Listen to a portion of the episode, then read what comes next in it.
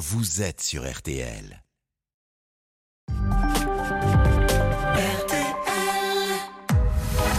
22h, minuit 30. Parlons-nous. Caroline Dublanche sur RTL. Bonsoir, c'est Caroline Dublanche, ravie de vous retrouver. Et jusqu'à minuit et demi, je vous invite euh, à dialoguer avec moi sur tous les sujets qui vous tiennent à cœur en appelant le standard de Parlons-nous au 09 69 39 10 11. Sarah et Paul vont vous y accueillir chaleureusement, bien sûr, et vous guider euh, jusqu'à l'antenne toutes vos interrogations euh, sont les bienvenues. Il n'y a pas de questions taboues. Je suis là pour vous, à votre écoute. Et une bonne raison supplémentaire d'appeler le standard euh, de Parlons-nous euh, ce soir et encore toute la semaine, outre le fait de, dialoguer avec moi sur des sujets qui vous concernent, qui vous préoccupent. Eh bien, pour Pâques, RTL offre à tous les auditeurs qui interviennent à l'antenne cette semaine un assortiment de chocolat Jeff de Bruges, un kilo de gourmandise pour vous régaler et faire plaisir euh, autour de vous. Et eh ben voilà, on a trouvé notre cadeau pour, euh, pour Marc Bisset, parce que c'est son anniversaire aujourd'hui.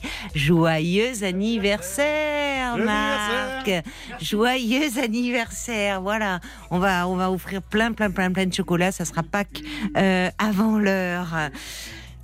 Alors vous pourrez pas lui souhaiter, mais j'imagine que vous allez avoir une petite pensée euh, pour Marc ce soir. Et puis bien sûr, euh, euh, vous pouvez à tout moment si vous voulez réagir à un témoignage, à un témoignage, et si vous avez l'habitude de donner votre point de vue par SMS au 64 900 code RTL, 35 centimes par message, ou sur notre page Facebook RTL-Parlons-nous, c'est le moment de vous lancer Appelez-nous 09 69 39 10 11.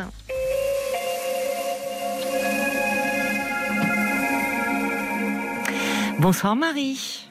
Bonsoir Caroline. Bonsoir, bienvenue Marie. Merci, merci beaucoup. Alors vous voulez me parler euh, un peu ce soir de, de votre couple, je crois. Oui, tout à fait. Euh, alors, je, je m'interroge parfois sur, euh, sur, mon couple. Oui. Donc, euh, tout, tout, conseil est, est, bon à prendre, on va dire. alors, moi, je suis en couple depuis 15 ans avec mon conjoint. J'ai bientôt 40 ans. D'accord, donc oui, c'est déjà une longue histoire. Pour, vous êtes connu jeune. Oui. Alors, moi, c'est ma première relation. Ah tout simplement. Oui, oui, voilà. Donc. Euh, première relation, première grande histoire d'amour. Et pour votre compagnon, non, il est un peu plus âgé, lui? Alors non, lui, il est un peu plus jeune. Il a, il a 37 ans. Oui. Euh, et puis on, est un petit peu dans le même cas parce qu'avant moi, il avait, il avait connu qu'une qu'une seule relation, mais c'était une petite amourette, on va dire. De, oui. Oui. Voilà. Donc. Euh, oui, donc c'est votre euh, c'est votre histoire euh, extrêmement importante et vous avez grandi ensemble, quoi, finalement. Voilà, voilà. Mmh. Et c'est peut-être pour ça que des fois je, je suis un peu perdue dans mes dans, dans, dans mes réflexions. Oui. À quel sujet vous vous sentez perdu À quel propos? Alors, à aucun moment je remets en question l'amour que j'ai pour lui et l'amour qu'il a pour moi.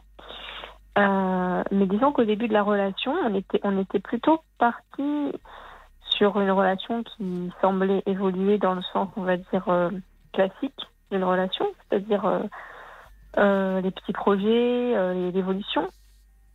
Et, puis, et puis finalement, ça fait 15 ans qu'on est ensemble et, et puis ça n'évolue pas trop. ça n'a pas évolué en fait. Comment, c'est-à-dire que Comment aimeriez-vous que cela évolue, vous? Parce qu'effectivement, entre le moment où vous êtes connu euh, aux alentours d'une d'une vingtaine d'années, enfin, et aujourd'hui où vous vous approchez de la quarantaine, euh, il se passe des choses, euh, enfin. Oui.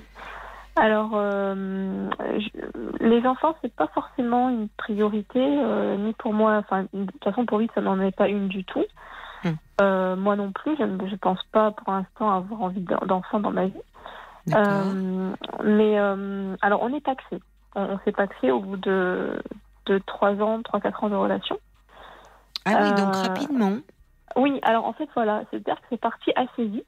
Euh, C'est-à-dire qu'on a, on a, emmé- on a emménagé peut-être euh, trois ou quatre mois après s'être mis Ah ensemble. oui, ah oui, en effet, oui. Voilà, on, on s'est- on s'est paxé au bout de trois ans. Oui. Euh, on a pris un chat, bon, c'est pas grand-chose. bah on a pris un chat. Oui. Voilà. Euh, et puis voilà, à partir de là, il ne s'est plus passé grand-chose. Alors euh, moi, j'aurais peut-être bien voulu euh, me marier, par exemple. euh, Oui. quand on, quand, quand on s'est paxé, j'avais abordé la question. Je, je lui avais dit, euh, je lui avais demandé, est-ce qu'on fait une, est-ce qu'on fait une grande fête pour euh, pour, pour fêter euh, le Pax, ou est-ce que peut- peut-être que si on se marie, Oui. c'est pas la peine qu'on fasse une fête maintenant, on en fera une plus tard. Oui. Il n'était pas forcément fermé sur le sujet. Bon, il m'a, il m'a pas dit un grand oui non plus, mais il n'était pas fermé. Oui, pourquoi pas. Donc euh, finalement, on, on s'est paxé tous les deux tranquillement. On a, on n'a rien du tout, on n'a pas du tout marqué le coup euh, de ça. Et puis, et puis quelques années plus tard, quand j'ai relancé la question sur le mariage, alors non, ça avait changé d'avis.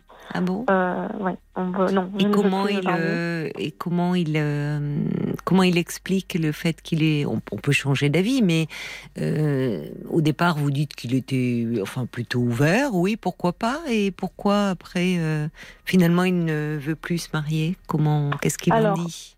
Alors lui, lui m'en dit que, que quand on quand on s'est mis ensemble, bon du coup, il était quand même assez jeune finalement parce qu'il avait 19 ans, j'en avais 20, euh, oui, oui c'est vrai. 23, c'est très voilà. jeune hein. Oui, c'est très jeune. Et euh, il me dit que alors c'est pas vraiment que, que que je le dominais ou que je le contrôlais, mais que peut-être il était un petit peu impressionné, qu'il qu'il osait peut-être pas trop se positionner ou que lui-même ne savait pas vraiment finalement. oui. Peut-être que il me dit que peut-être inconsciemment il cherchait à rentrer dans, dans un moule finalement. oui d'accord Euh, et que euh, les années passant, il s'est affirmé, il s'est rendu compte de ce qu'il voulait, de ce qu'il ne voulait pas.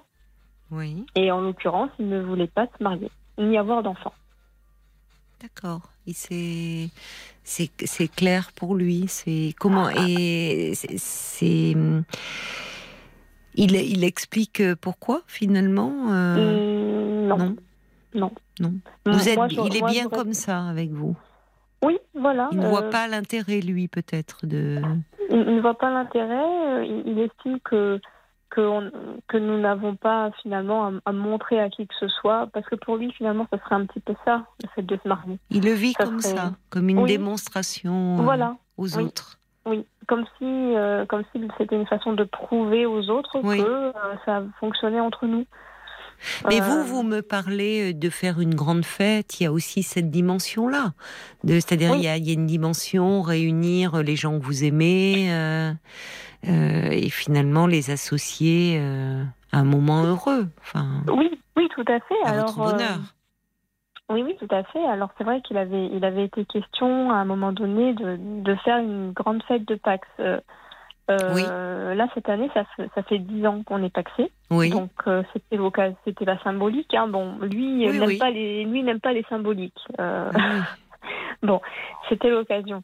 On s'était plutôt plutôt mis d'accord. Encore une fois, il il était pas il était pas contre qu'on marque le coup. Moi, je lui avais dit bon, euh, je vais je vais plutôt penser ça comme une comme une fête de mariage un petit peu. Mhm. Euh, Vous, vous aimeriez vous marier?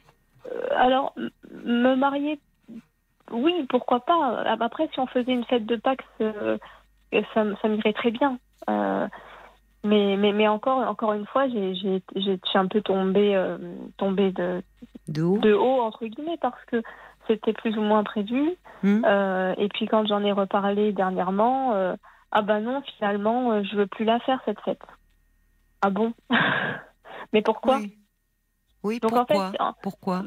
Al- Alors pourquoi? Euh, Parce que euh, ce n'est pas dans ses priorités, euh, parce que financièrement c'est un coût et que et qu'actuellement, euh, si son argent doit partir dans quelque chose, ça ne sera pas dans une fête de Pax. Dans quoi veut-il investir? Euh, pour l'instant, avant d'investir, il voudrait d'abord réussir à rétablir sa situation financière.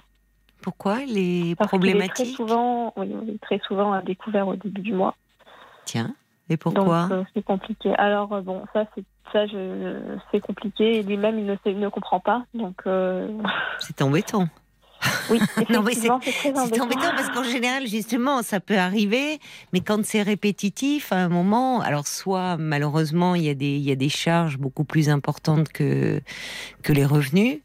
Euh, bon, euh, mais euh, s'il ne comprend pas pourquoi, ça interroge quand même. Enfin, Oui, il y a des oui. raisons en général si on est systématiquement à découvert en début de mois. Il y a malheureusement beaucoup de Français qui le sont parce que parce que parce que voilà, ils ont des revenus malheureusement trop bas. Mais qu'est-ce qui se passe? Est-ce que c'est le cas?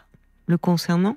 Je j'ai pas j'ai pas spécifiquement l'impression. Alors lui il me dit que que euh, bon, étant donné qu'on qu'on vit ensemble, on a un compte commun.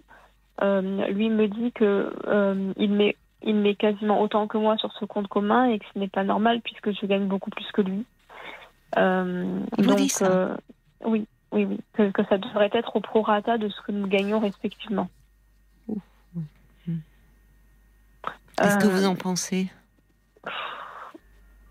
Dans, dans l'idée, je serais pas, je, je serais, je serais pas contre. Euh, Oui, mais il en profite de ce compte commun quand même aussi finalement. oui, Euh, d'accord pour le la question du prorata, ça peut se concevoir pour le pour certaines charges telles que le loyer où c'est vraiment une charge très importante. Euh, bon, oui, mais au, au fond, il y a ce que vous amenez sur le compte commun, mais vous amenez davantage parce que vous avez des revenus supérieurs à lui, mais du coup, il en profite aussi. Oui. En, en plus, il ne paye pas de loyer puisque c'est chez moi. Ah, vous êtes propriétaire? Euh, oui, on peut dire ça comme ça. Je suis propriétaire. euh, oui, voilà. Je- enfin, en fait, je suis pas propriétaire sur les papiers, mais je suis fille unique et, et c'est l'appartement de mes parents. Euh, D'accord, je comprends. Oui, donc déjà il n'y a pas cette euh, parce que le loyer, euh, c'est c'est oui. sur un sur sur un salaire, euh, c'est une part très importante le loyer. Donc déjà, euh, donc il n'y a pas de loyer à payer et, et malgré tout il est à découvert euh, à oui, chaque. euh, systématiquement. Oui, oui. bah, il passe où l'argent? Eh bien, écoutez, moi, je- ça, c'est une question euh, à laquelle il, je, il tente de répondre euh, sans, sans y parvenir. Euh, a priori, euh, a priori le crédit de sa voiture qui est assez élevé. Vous avez, il a, il a acheté une voiture euh, récemment. euh, ça doit faire trois ans, mais là, il est sur la fin de son crédit, donc ça devrait bientôt se, se régler. Mais vous le voyez pas puisque vous avez un compte commun, il y a les relevés de compte. Vous voyez pas Oui. les dépenses? Non, disons que, que nous avons chacun nos comptes. Euh, donc sur nos comptes personnels respectifs, c'est là que sont déduites nos charges respectives. Donc lui, son crédit part de son compte à lui. Et sur le compte commun, nous mettons de l'argent qui est destiné à des dépenses communes, c'est-à-dire euh, euh, le, le syndic de copropriété, euh, les frais pour les animaux, euh, voilà, ce genre de choses. Voilà, qu'on a, évolué, qu'on a évalué. Donc moi, ces dépenses personnelles, je n'ai pas de regard dessus. D'accord. Oui, alors il y a le crédit de voiture, bon certes, mais il arrive en fin de crédit, me dites-vous. Oui. Il, il a des revenus, il a un, un petit salaire? Euh, un, un- un peu, non, il, il gagne 1400 euros par mois, c'est pas non plus euh, Non. peu. Non, mais surtout s'il n'y a pas de loyer dessus. Ben oui, oui, Alors, non, je mais- ne sais pas combien il a de remboursement de crédit, mais enfin, il devrait, il devrait pas être à découvert euh, systématiquement. Non. Il y a de l'argent qui part. Donc, Oui. qu'est-ce qui, vous, vous, vous avez pas une idée vous de, de les, qu'est-ce qu'il est, il est dépensier, qu'est-ce qui, ça oui, passe dans pense- quoi en fait? Oui, je, je pense qu'en fait, c'est plein de petites dépenses. euh, vous savez, sur Internet, c'est facile, hein, euh, comme c'est un informaticien. euh, c'est facile, euh, il s'intéresse beaucoup à tout ce qui est gadgets euh, informatiques, euh, etc., électronique. Donc, c'est- facile, euh, ça, ça paraît peut-être pas grand-chose, 2 euros par-ci, 3 euros par-là, mais cumulé à la fin du mois, ça fait faire beaucoup. Après, je pense pas que ce soit la, la raison principale non plus, mais euh, je ne pense pas. Oui, il reste assez secret là-dessus, c'est ça, Oui. assez évasif. Oui, oui, oui. Dis- disons que euh, il est, euh, il, il a aussi tendance à vouloir, et, et je peux l'entendre, hein, se faire plaisir en priorité avant de faire plaisir au couple. Donc, si par exemple il voit le dernier modèle de l'appareil photo euh, qui le fait rêver, qui coûte euh, 1500 euros, mais il achètera l'appareil photo. C'est important ça. Oui. C'est important. Enfin, je sais pas comment, qu'est-ce que vous en pensez vous, puisque vous vous faites ce constat euh, qu'au fil du temps, euh, dans, il, il, en priorité, il se fera plaisir à lui plutôt mm. qu'au couple, comme vous dites. Qu'il se met en priorité. Qu'est-ce que vous en pensez? Alors c'est un petit peu délicat parce que j'aurais tendance à dire la même chose de moi, mais, euh, mais je ne suis pas dans je ne suis pas dans la situation financière dans laquelle il se trouve. C'est-à-dire que, que, que peut-être que moi je raisonne de cette façon parce que j'ai les moyens de me faire passer en priorité sans pour autant que ça impacte le couple. Oui, mais vous lui permettez aussi d'avoir ces moyens-là, entre guillemets. Oui, tout à fait. Euh, voyez, c'est-à-dire que c'est là où euh, euh, le, fait, s'il vivait seul ou qu'il ait un loyer à payer, enfin, et toutes les charges qui incombent, bah, ah oui, là, je ne sais pas comment ça se Donc vous lui permettez aussi de, sur un salaire de 1004, s'il veut se payer le dernier appareil photo à 1005, de le faire. C'est aussi vous qui lui permettez cela. Et après tout, tant mieux si euh, dans, dans votre façon de, de, vivre, enfin d'être, ben vous, vous pouvez vous faire ces plaisirs-là. Mais est-ce qu'il tenait ce discours-là auparavant, l'histoire du compte commun, où il vous dit c'est pas très juste parce que euh, je mets la même somme alors que ça pourrait être au prorata? Est-ce que euh, non, parce que, parce que le compte commun n'existe pas depuis très très longtemps. Euh, on, a, on a dû créer, le, mettre le compte commun en place, je pense, au bout de, 4 ou 5 ans, oui, 5 ans, 6 ans de relation. Euh, bon, non, au début, euh, c'était pas hmm. particulièrement problématique. Euh. Aujourd'hui, finalement, vous, vous, vous, me dites, au fond, Marie, que vous vous interrogez au sujet de votre couple, vous m'avez dit tout de suite non pas sur euh, vos sentiments ni sur ceux de votre compagnon, mais au fond sur votre lien, sur ce qui fait couple. Et c'est-à-dire finalement, euh, euh, c'est vrai que c'est important les projets. C'est-à-dire, ça, un lien, il demande à être nourri, alimenté. Et les projets peuvent redonner. Vous, vous parliez de euh, ces dix ans de votre Pax. Vous dites c'est une symbolique. Vous avez ajouté lui n'est pas très symbole, mais c'est important les symboles parce que ça renforce aussi le lien. Parce que finalement on peut être en couple, mais en vivant un peu chacun de son côté de façon assez individualiste. Oui, c'est un petit peu ça. Enfin, oui, oui, tout à fait. Oui. C'est ça, effectivement. C'est peut-être ça là qui vous, à vous, pose problème un peu. C'est-à-dire euh, sur le. Parce que j'entends, vous me dites, ça fait 15 ans que l'on est en couple et au fond, il n'y a pas de. Euh, vous dites, euh, vous avez parlé d'évolution. Vous ne voyez pas d'évolution, comme si vous étiez dans quelque chose qui manquait un peu d'allant au fond, de, de projets, de il y, a les projets personnels et puis il y a les projets du couple. Et, le couple, il a besoin d'être nourri. Alors, alors vous me dites déjà, vous vous retrouvez sur le fait euh, que c'est pas la, question de l'enfant. Oui, non, je, non, j'en ai pas envie non plus. Donc je pense pas que ce soit ça. Qu'est-ce qui pourrait vous, de quoi Qu'est-ce que vous souhaiteriez, vous? Ah, alors, alors, par exemple, si on faisait cette fête de Pax, euh, j'en serais ravie. Voilà, euh, c'est pas ça, ça, ça serait important parce que il y a aussi, c'est important de veiller à faire plaisir à l'autre. Oui, ça c'est quelque chose que je lui dis souvent. ah oui, vous trouvez qu'il n'est pas assez attentif à ça? Alors, il est, euh, il, comment dire, il, il est très attentif à me faire plaisir, mais, mais pas dans du matériel. C'est-à-dire euh, qu'il va toujours avoir une, attention pour moi. Il va pas y avoir un jour sans que j'ai euh, dit je t'aime dans la journée.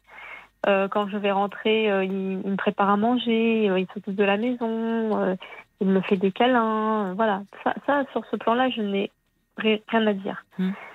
Euh, mais mais, mais voilà, on en revient toujours au, à la question financière finalement, parce que quand on en a discuté la dernière fois, c'est exactement ce qu'il m'a dit. Il m'a dit le problème, c'est que toi, tu veux des projets qui coûtent de l'argent. Moi, je peux faire des projets qui ne coûtent pas d'argent. c'est son rapport à l'argent quand même qui est un peu problématique peut-être. Hum. Parce que finalement, euh, enfin, c'est-à-dire que il, n'hésite pas, il n'hésite pas quand euh, il a envie de se faire plaisir, à investir une somme très importante et à claquer un mois de salaire dans un truc qui lui fait plaisir, pour parler clair. Oui, oui, tout à fait. Mais finalement, quand il s'agit de quelque chose qui pourrait vous faire plaisir et finalement aussi faire du bien à votre couple, là, c'est ça coûte. Ah oui, tout à fait. Un peu égoïste. Euh, oui, oui. Euh, j'ai déjà eu droit euh, à des réflexions du type. Alors, quand, comme il ne, sait, il ne sait jamais quoi m'offrir, bon, parenthèse, je n'ai quasiment jamais rien à Noël ni aux anniversaires. Enfin, j'ai quelque chose parce qu'il faut faire parce que euh, il dit qu'il ne qu'il ne sait pas quoi m'offrir. Alors je me dis quand même au bout de 15 ans. Oui, quand même, je suis d'accord avec vous. Hein? Quand euh, même. hein. Surtout surtout que je, je, lui sers sur un plateau. Hein. Je lui dis moi je suis moi je, tu me donnes des fleurs, un beau bouquet de fleurs ou des, un bijou et j'en serais ravie. Mais alors comme vous pourriez aller le choisir ensemble le bijou par exemple. Alors, ça peut être symboliquement une belle bague. Enfin ça peut être quelque chose qui. Vous voyez, mais il y a des symboles. Oui, alors euh, justement, lui estime que mettre par exemple de l'argent dans une bague, euh, c'est de l'argent jeté par les fenêtres. Et même si c'est pour me faire plaisir, eh bien non. Voilà. Donc finalement, vous faire plaisir, euh, si ça a un coût, ça ne va pas. Oui. Oui, voilà, oui, on peut résumer ça comme oui, ça. Mais alors, là où il n'est pas cohérent, et c'est que quand vous dites, par exemple, ces gadgets informatiques, cet appareil photo euh, dernier modèle, ça a un coût aussi? Oui, mais parce que lui estime que cet objet-là vaut l'investissement. D'accord. Et une bague ne vaut pas l'investissement? Non, pas pour lui. Et comment vous réagissez à ça? Ah ben ça m'attriste beaucoup. Oui. Ça m'attriste beaucoup. Après, euh, ça, manque. Il y a quand même une dimension très égoïste. Oui. Je trouve. Hein. Alors, ça ne veut pas dire. Je ne dis pas. Je, parle de. Je ne dis pas qu'il est, mais euh, il y a, il y a quelques. C'est toujours. Euh, il y a des personnes comme ça qui n'hésitent pas à investir des sommes importantes quand il s'agit de se faire plaisir à eux-mêmes mais qui pour les cadeaux, euh, ils sont radins comme pas deux. Et, euh, et je trouve qu'il y a quelque chose, pardonnez-moi hein, de vous le dire comme ça, un peu agressif. Ah oui, dans cette façon de faire. Violent. Oui, c'est violent. Oui, il y a quelque chose d'assez agressif. C'est-à-dire que lui peut, euh, s'il estime, parce que là, ça, ça en vaut la peine, un gadget informatique, un appareil photo, enfin bon, ce qui, ça en vaut la peine pour lui. Mais en revanche, qui pourrait vous faire plaisir à vous, parce que on est il y a aussi, on est au-delà du coût financier. Là aussi, on est dans le, dans l'intention, dans le désir de faire plaisir. Et arriver avec un beau bouquet de fleurs, ça va, quoi. Enfin, vous voyez, c'est, c'est quand même, euh, euh, c'est, tout à fait faisable. Et il ne le fait pas. Non, alors, euh, bon, il vaut mieux en, rigoler, mais par exemple, à la Saint-Valentin dernière, euh, je suis je suis rentrée le soir. Bon, je, pensais que j'aurais un petit quelque chose. Euh, comme il sait que je suis dans l'attente, euh, il m'a dit tout de suite désolé, mon cœur, je je voulais j'aurais voulu j'aurais voulu t'acheter une une rose aujourd'hui, mais mais j'avais pas les moyens. je me suis dit, non, mais c'est honteux de vous dire ça. Oui, je suis d'accord. C'est de la provocation. Je suis bien d'accord. Ouais. Qu'il enlève le mon cœur. Hein. Parce qu'il n'a pas le cœur sur la main. Hein. Mm. Qu'est-ce que vous lui avez dit? C'est blessant, je trouve. Oui, c'est très blessant.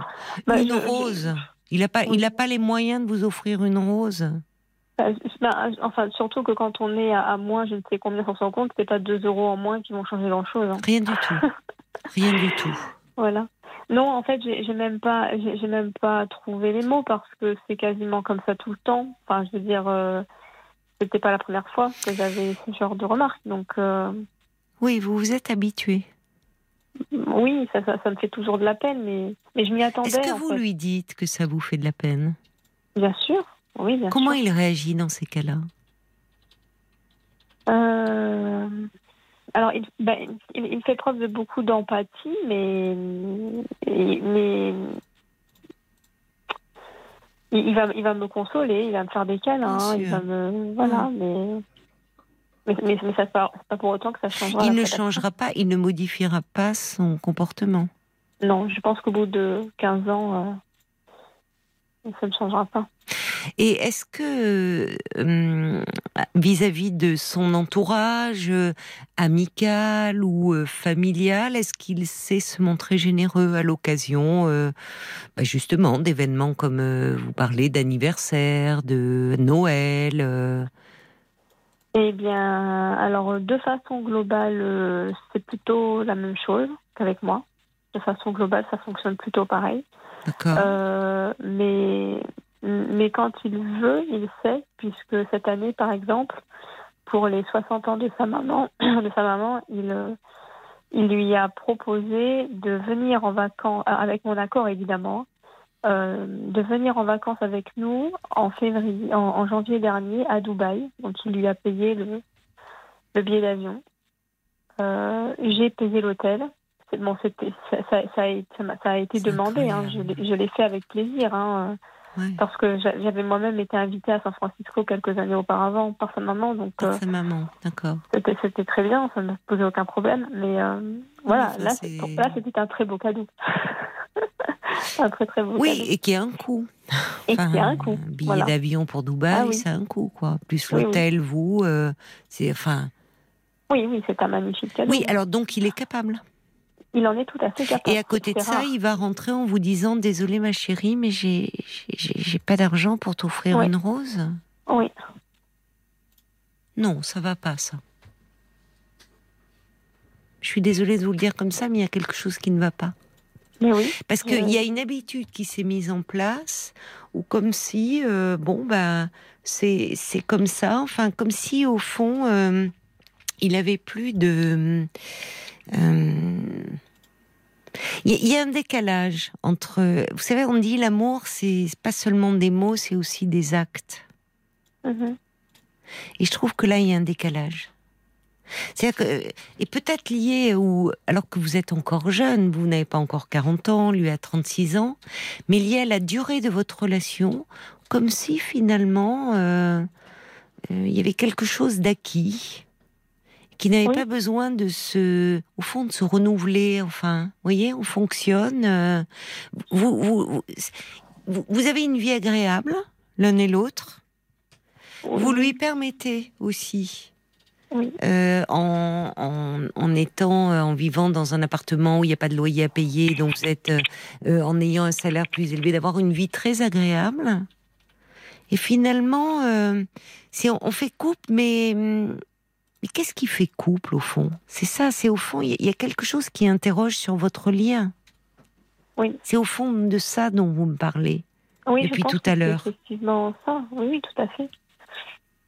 Tout à fait.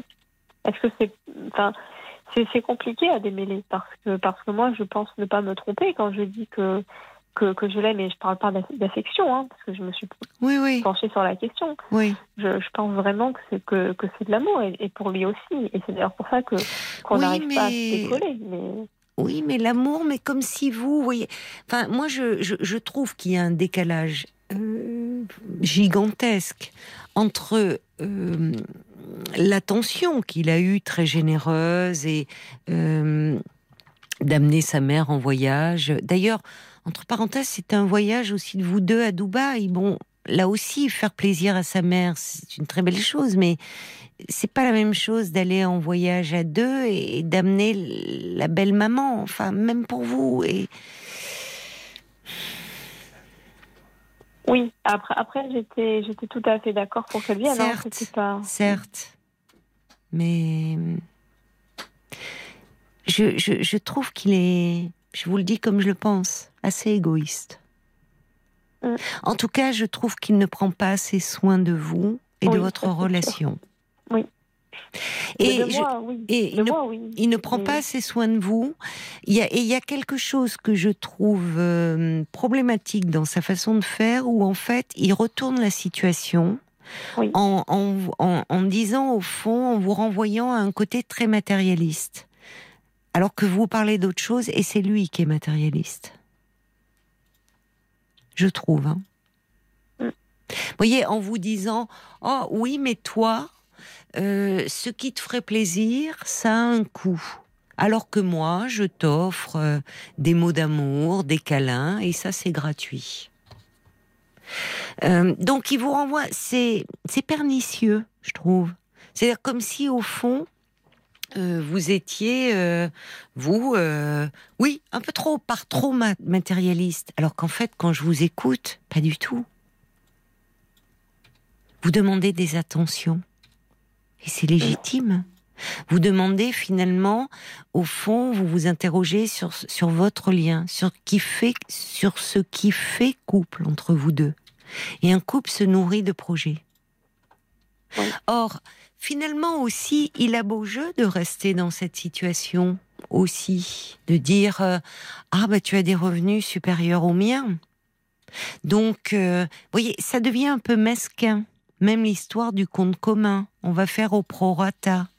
Après tout, alors, euh, je ne sais pas comment il peut aussi lui, comment il envisage les choses. Il a 36 ans.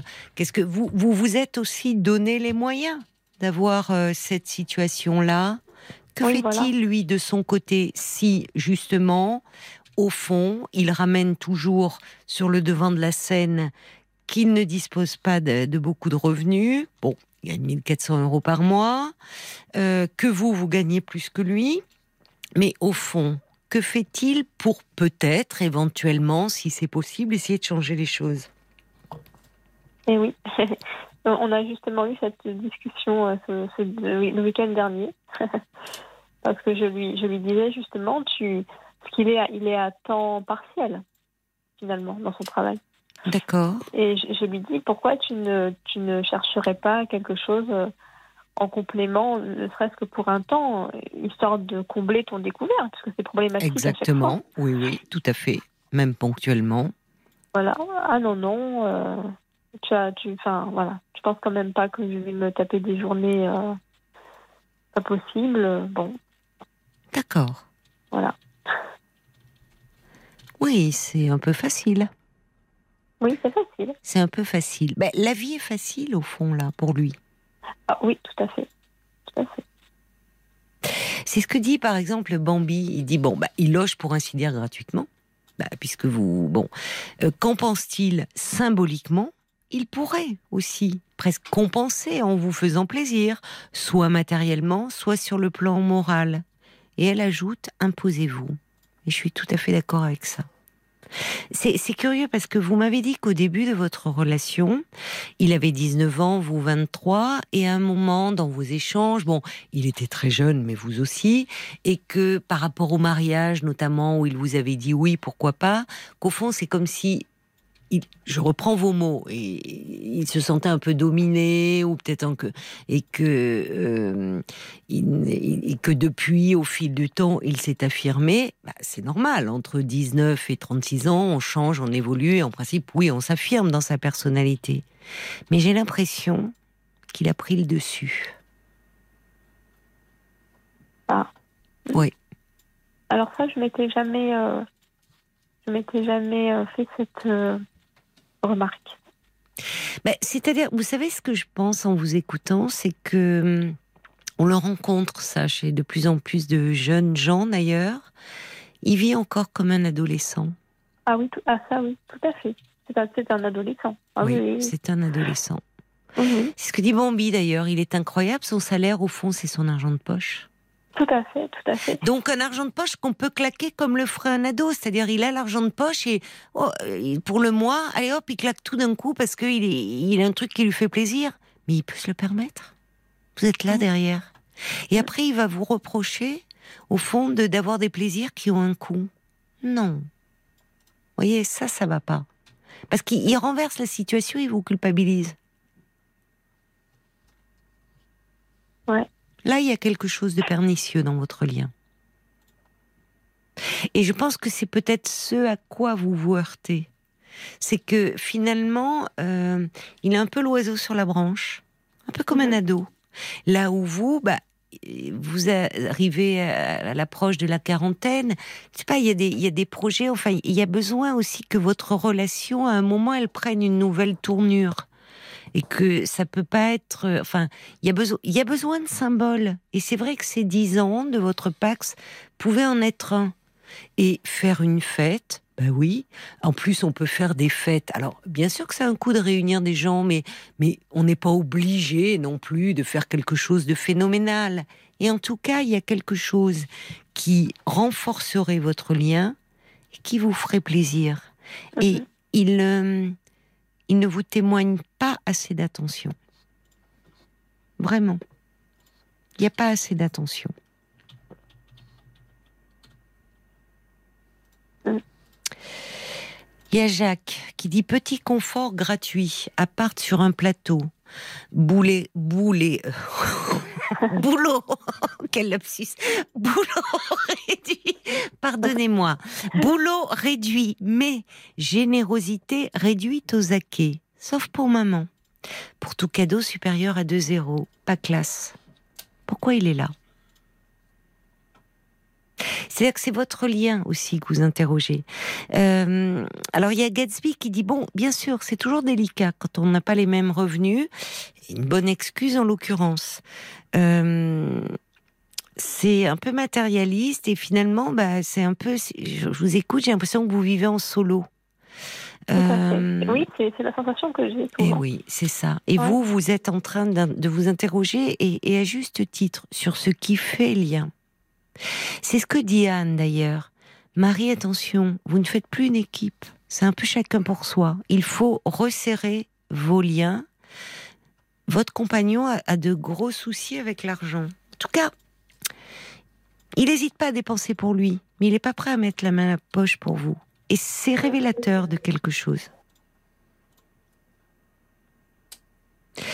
Euh, alors il y a Fabienne, elle y va pas par quatre chemins. Elle dit bah écoutez, euh, si lui il peut pas vous offrir une rose, vous vous pourriez lui offrir le parfum égoïste pour voir sa réaction. S'il percuterait pour faire un effort et pour faire lui des cadeaux, il faudrait que vous soyez plus virulente. Oui, C'est là où je dis que j'ai l'impression qu'il a un peu pris le dessus. Façon de parler, hein. façon de parler, mais euh, c'est-à-dire qu'il y a quelque chose où il s'est affirmé. Alors apparemment, mais il a une vie incroyablement tranquille, quoi. Enfin, c'est phénoménal la réponse qu'il vous fait. Euh, il travaille à mi-temps. Il dit ah oui, mais tu comprends, je suis à découvert tous les mois. euh, mais à un moment, bah, s'il a un crédit, il peut au moins, même provisoirement, dire je vais, je vais prendre un boulot à côté. Ou peut-être que finalement, je vais essayer d'évoluer dans mon boulot, voir ce que je peux faire. Mais au fond, là non plus, il évolue pas. C'est un ado. C'est un ado. Et, euh, et c'est là où peut-être il y a, y a quelque chose en termes de votre évolution où entre 19 et 20 ans, et aujourd'hui 40 ans que vous n'avez pas encore, on évolue. Mais il y a quelque chose où vous, vous, vous il me semble que vous n'évoluez pas sur le même plan. Tous les Mm. deux. Non? Ah oui, c'est certain qu'on a, qu'on a un gros décalage. Oui. Moi, par exemple, j'aurais, j'aurais euh, en termes de projet, j'aurais par exemple aimé euh, investir dans un bien immobilier. Ben voilà, ça, ça Voilà, serait un projet effectivement qui, c'est très symbolique. Et pourquoi Voilà. il ne l'envisage pas? parce qu'on en revient toujours au même. Financièrement, c'est pas possible. Oui, mais c'est pas possible. C'est c'est plus possible ça. Voilà. C'est plus possible parce que c'est trop facile. C'est trop facile. Voyez? C'est-à-dire que euh, il est, il est à mi-temps. Il pourrait à ce moment-là, euh, euh, au fond, euh, se. Je rejoins des auditeurs qui disent au fond, ce qu'il gagne, c'est son argent de poche, qui peut claquer comme il entend, mais au fond, qu'est-ce qu'il investit pour le couple? Et vous savez, la dimension de l'argent, euh, elle renvoie à beaucoup d'autres choses et beaucoup de choses très symboliques. C'est aussi montrer à l'autre qu'il compte pour nous. Quand on commence à compter, quand on commence à compter, à parler de prorata, c'est pas très bon signe. C'est pas très bon signe. Et je crois que euh, vous gagneriez à vous affirmer davantage et qu'il arrête de faire son caliméro en disant Mais ma chérie, tu sais bien que c'est pas possible parce que vu ce que je gagne. Ben oui, mais là aussi, c'est figé. On va aller voir du côté de la page Facebook un peu ce qu'en pensent les auditeurs. C'est très intéressant ce rapport à l'argent dans le couple. Et il y a beaucoup de réactions différentes. Alors, pardon Paul, avant que tu euh, effectivement lises les réactions des auditeurs, vous savez, l'argent c'est très tabou dans le couple. Très très tabou. Autant aujourd'hui les couples parlent assez beaucoup plus facilement en tout cas qu'autrefois euh, de leur désir, de leur sexualité. Les thérapeutes de couple disent que dans leurs euh, consultations, les gens parlent assez facilement maintenant de leur relation, y compris sur le plan de l'intimité. En revanche, l'argent, ça met du temps à venir et c'est très tabou l'argent. Et en même temps, c'est très révélateur de notre personnalité et de nos rapports à l'autre. Je on t'écoute, Paul. Alors oui, parce que j'ai plusieurs types de réactions. Alors si vous voulez réagir pendant, c'est possible. Il y a par exemple les gens qui disent que, comme Corinne, bah, ce qui fait couple pour moi, ce sont les gestes du quotidien, la tendresse, les attentions. Quand je souhaite des fleurs, je me les achète. Un cadeau forcé, est-ce que c'en est vraiment un?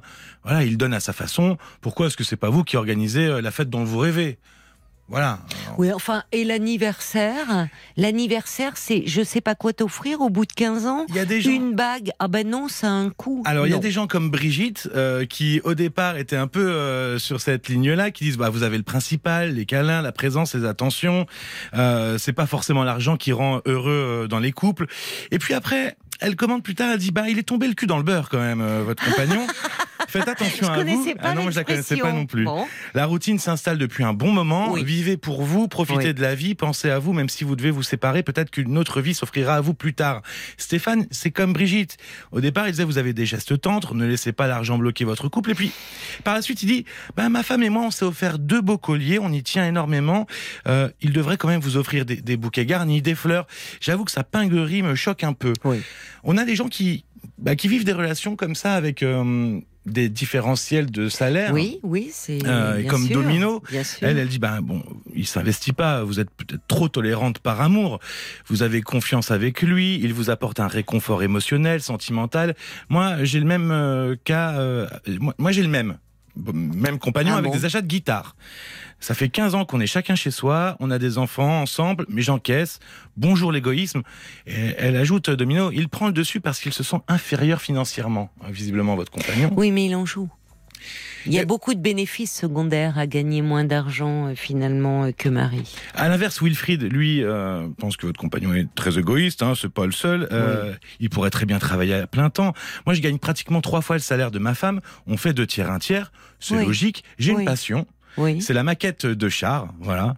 Et char ah RC au 1 16e, voilà, c'est des maquettes de char qui montent à 3 voire 4 chiffres parfois, mais je fais pas d'achat avant que tout soit en ordre financièrement dans le couple. Et qui nettoie les maquettes C'est comme pour les vacances. Parce que mon ah, frère, il avait des maquettes dans la chambre. Ma mère, c'était une horreur avec son chiffon. Il fallait surtout pas toucher parce que ah bah effectivement, elle époustait, il y avait plein de pièces qui tombaient. En général, il faut que personne ne touche. Ah bah oui, mais c'est horrible les maquettes, c'est un nid à poussière. Marie dit vous devez l'aimer, mais vous n'êtes pas heureuse au fond. Comme voilà, c'est assez cache aussi. Caroline euh, vous dit votre ami refuse que votre relation lui coûte au sens symbolique du terme. Il n'y a pas d'investissement réel de sa part. Il vous met, semble-t-il, sur le même pied d'égalité que sa maman. Vous êtes là pour lui. Même pas. Pas de projet réel. Il avance à vos côtés, mais sans vous. Et il y a Sabrina aussi qui dit c'est très étrange quand même cette relation qui tourne autour de l'argent, le fait que vous gagnez plus que lui semble, euh, ça, ça semble le gêner comme s'il voulait vous le faire payer, en quelque sorte. Mm. Et puis il y a Bob le timide euh, qui, demande aussi êtes-vous issu du même milieu social avec votre compagnon? Ça peut expliquer sa façon de faire, peut-être qu'il reproduit ce qu'il a vécu par rapport à ses parents. Et Maggie qui vous dit bah, vous devriez lui demander ce qu'il fait de l'argent qu'il ne partage pas avec vous. Il se repose sur vous, ses mots d'amour ne comblent rien, il est incapable de vous offrir une rose pour la Saint-Valentin, mais j'y crois pas. Il y a plusieurs personnes, hein. les femmes qui disent mais c'est pas possible, même pas une rose pour la Saint-Valentin. C'est pas, pas gentil, c'est pas gentil ça, vraiment. Enfin, c'est dur un peu pour vous peut-être d'entendre tous ces messages, euh, Marie. Non, non, pas, non, pas, pas du tout, parce que mes amis ont à peu près le même. euh, Ouais. ont à peu près. les- Enfin, moi, ça, ça fait 15 ans qu'on est ensemble, donc c'est pas Mais c'est ça, Marie, oui, mais c'est ça, Marie. Je pense que c'est ce qui est euh, compliqué pour vous. C'est, vous m'avez dit tout de suite, c'est votre première histoire. Oui. Et euh, évidemment, vous avez vécu plein de choses ensemble. Vous avez grandi ensemble, vous avez tout de suite emménagé ensemble. C'est parti très vite, votre histoire.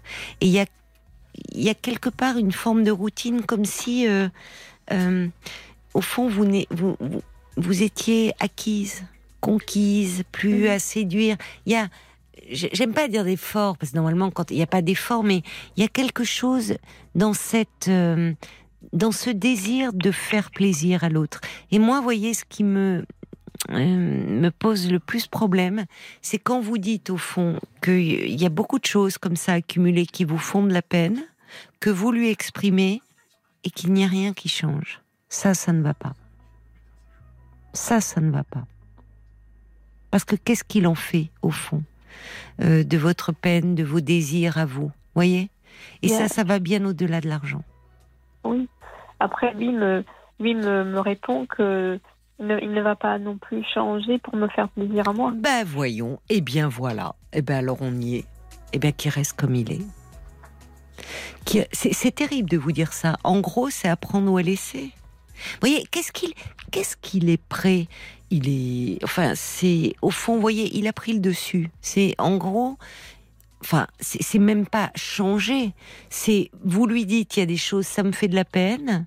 Et au fond, ah ben, je vois pas, il n'y a pas à changer, je reste comme je suis. Donc, et vous dans tout ça? Vous comptez, Marie? Vous comptez? Lui compte ses sous, mais vous, vous comptez. Ne vous oubliez pas. Mhm. Vous vous oubliez trop. Et ce qui est compliqué pour vous, moi, je vous envisagerais, je vous conseillerais d'en parler. hein. Parce que j'entends bien la peur qu'il y a derrière. Vous me dites 15 ans, c'est beau. Oui. C'est comme si c'est dur quand on n'a connu qu'une personne. Évidemment, euh, vous avez vécu plein de choses ensemble. Vous avez fait vos premiers pas dans la vie adulte ensemble. Mais lui est resté un adolescent. Oui. Un adolescent, euh, au fond, euh, très tranché, euh, assez dans ce comportement qui pourrait dire à ses parents bah, euh, moi il n'y a pas de raison que je change hein, enfin voilà c'est encore et, et vous ben, vous vous avez grandi vous avez mûri j'ai l'impression pas lui. Mhm. et là il y a quelque chose au niveau de vos attentes qui ne coïncide plus. Ça peut arriver. Ça peut arriver ça il peut y avoir des sentiments il y a un attachement. Je pense il y a un attachement bien sûr. Parce que euh, euh, encore une fois 15 ans de relation et vous n'avez rien connu d'autre donc ça peut vous paraître vertigineux tout d'un coup de comment faire sans lui sans cet homme qui a été à vos côtés? Euh, donc tout ça vous fait peur mais en même temps vous arrivez à un âge de votre vie une période de votre vie où on peut se rendre compte qu'on évolue différemment et qu'au fond qu'on n'a pas ou plus la même vision du monde et de la vie ou de la vie de couple. Ça peut arriver, ça. Ouais. Alors, c'est pas simple, mais ça mérite un peu d'être questionné. Vous avez raison de vous questionner. Il ne fait pas assez attention à vous. Oui. Oui. Oui. Ben oui, ben oui, je suis désolée de Non, mais, euh, ce constat, mais je trouve que vous vous oubliez trop et si vous m'en vous appelez pour en parler, c'est qu'au Eh fond, oui. il y a une part de vous qui s'en doute. Et vos amis vous le disent. Oui, oui, Il y a quelque chose qui ne va pas. Il s'est installé dans un trop grand confort. Et une dernière, Paul Oui, cette conclusion de Domino qui est pas mal, qui dit certains hommes imaginent que la femme veut les changer alors qu'elle demande simplement qu'ils évoluent, histoire de maturité. Oui, c'est vrai, c'est tellement juste. Et puis on voit des personnes comme ça qui forment un couple depuis très longtemps et qui euh, ça manque d'attention cruellement. Ça finalement comme si l'autre était acquis. euh, euh, quand, quand l'autre compte, eh bien, on compte pas ses sous pour l'autre. Et puis quand finalement le couple se défait, on voit ces mêmes personnes qui la comptent plus. Quand ils sont dans une nouvelle histoire, dans une entreprise de séduction, là ils n'hésitent pas à dépenser. Attention à ça. Vraiment.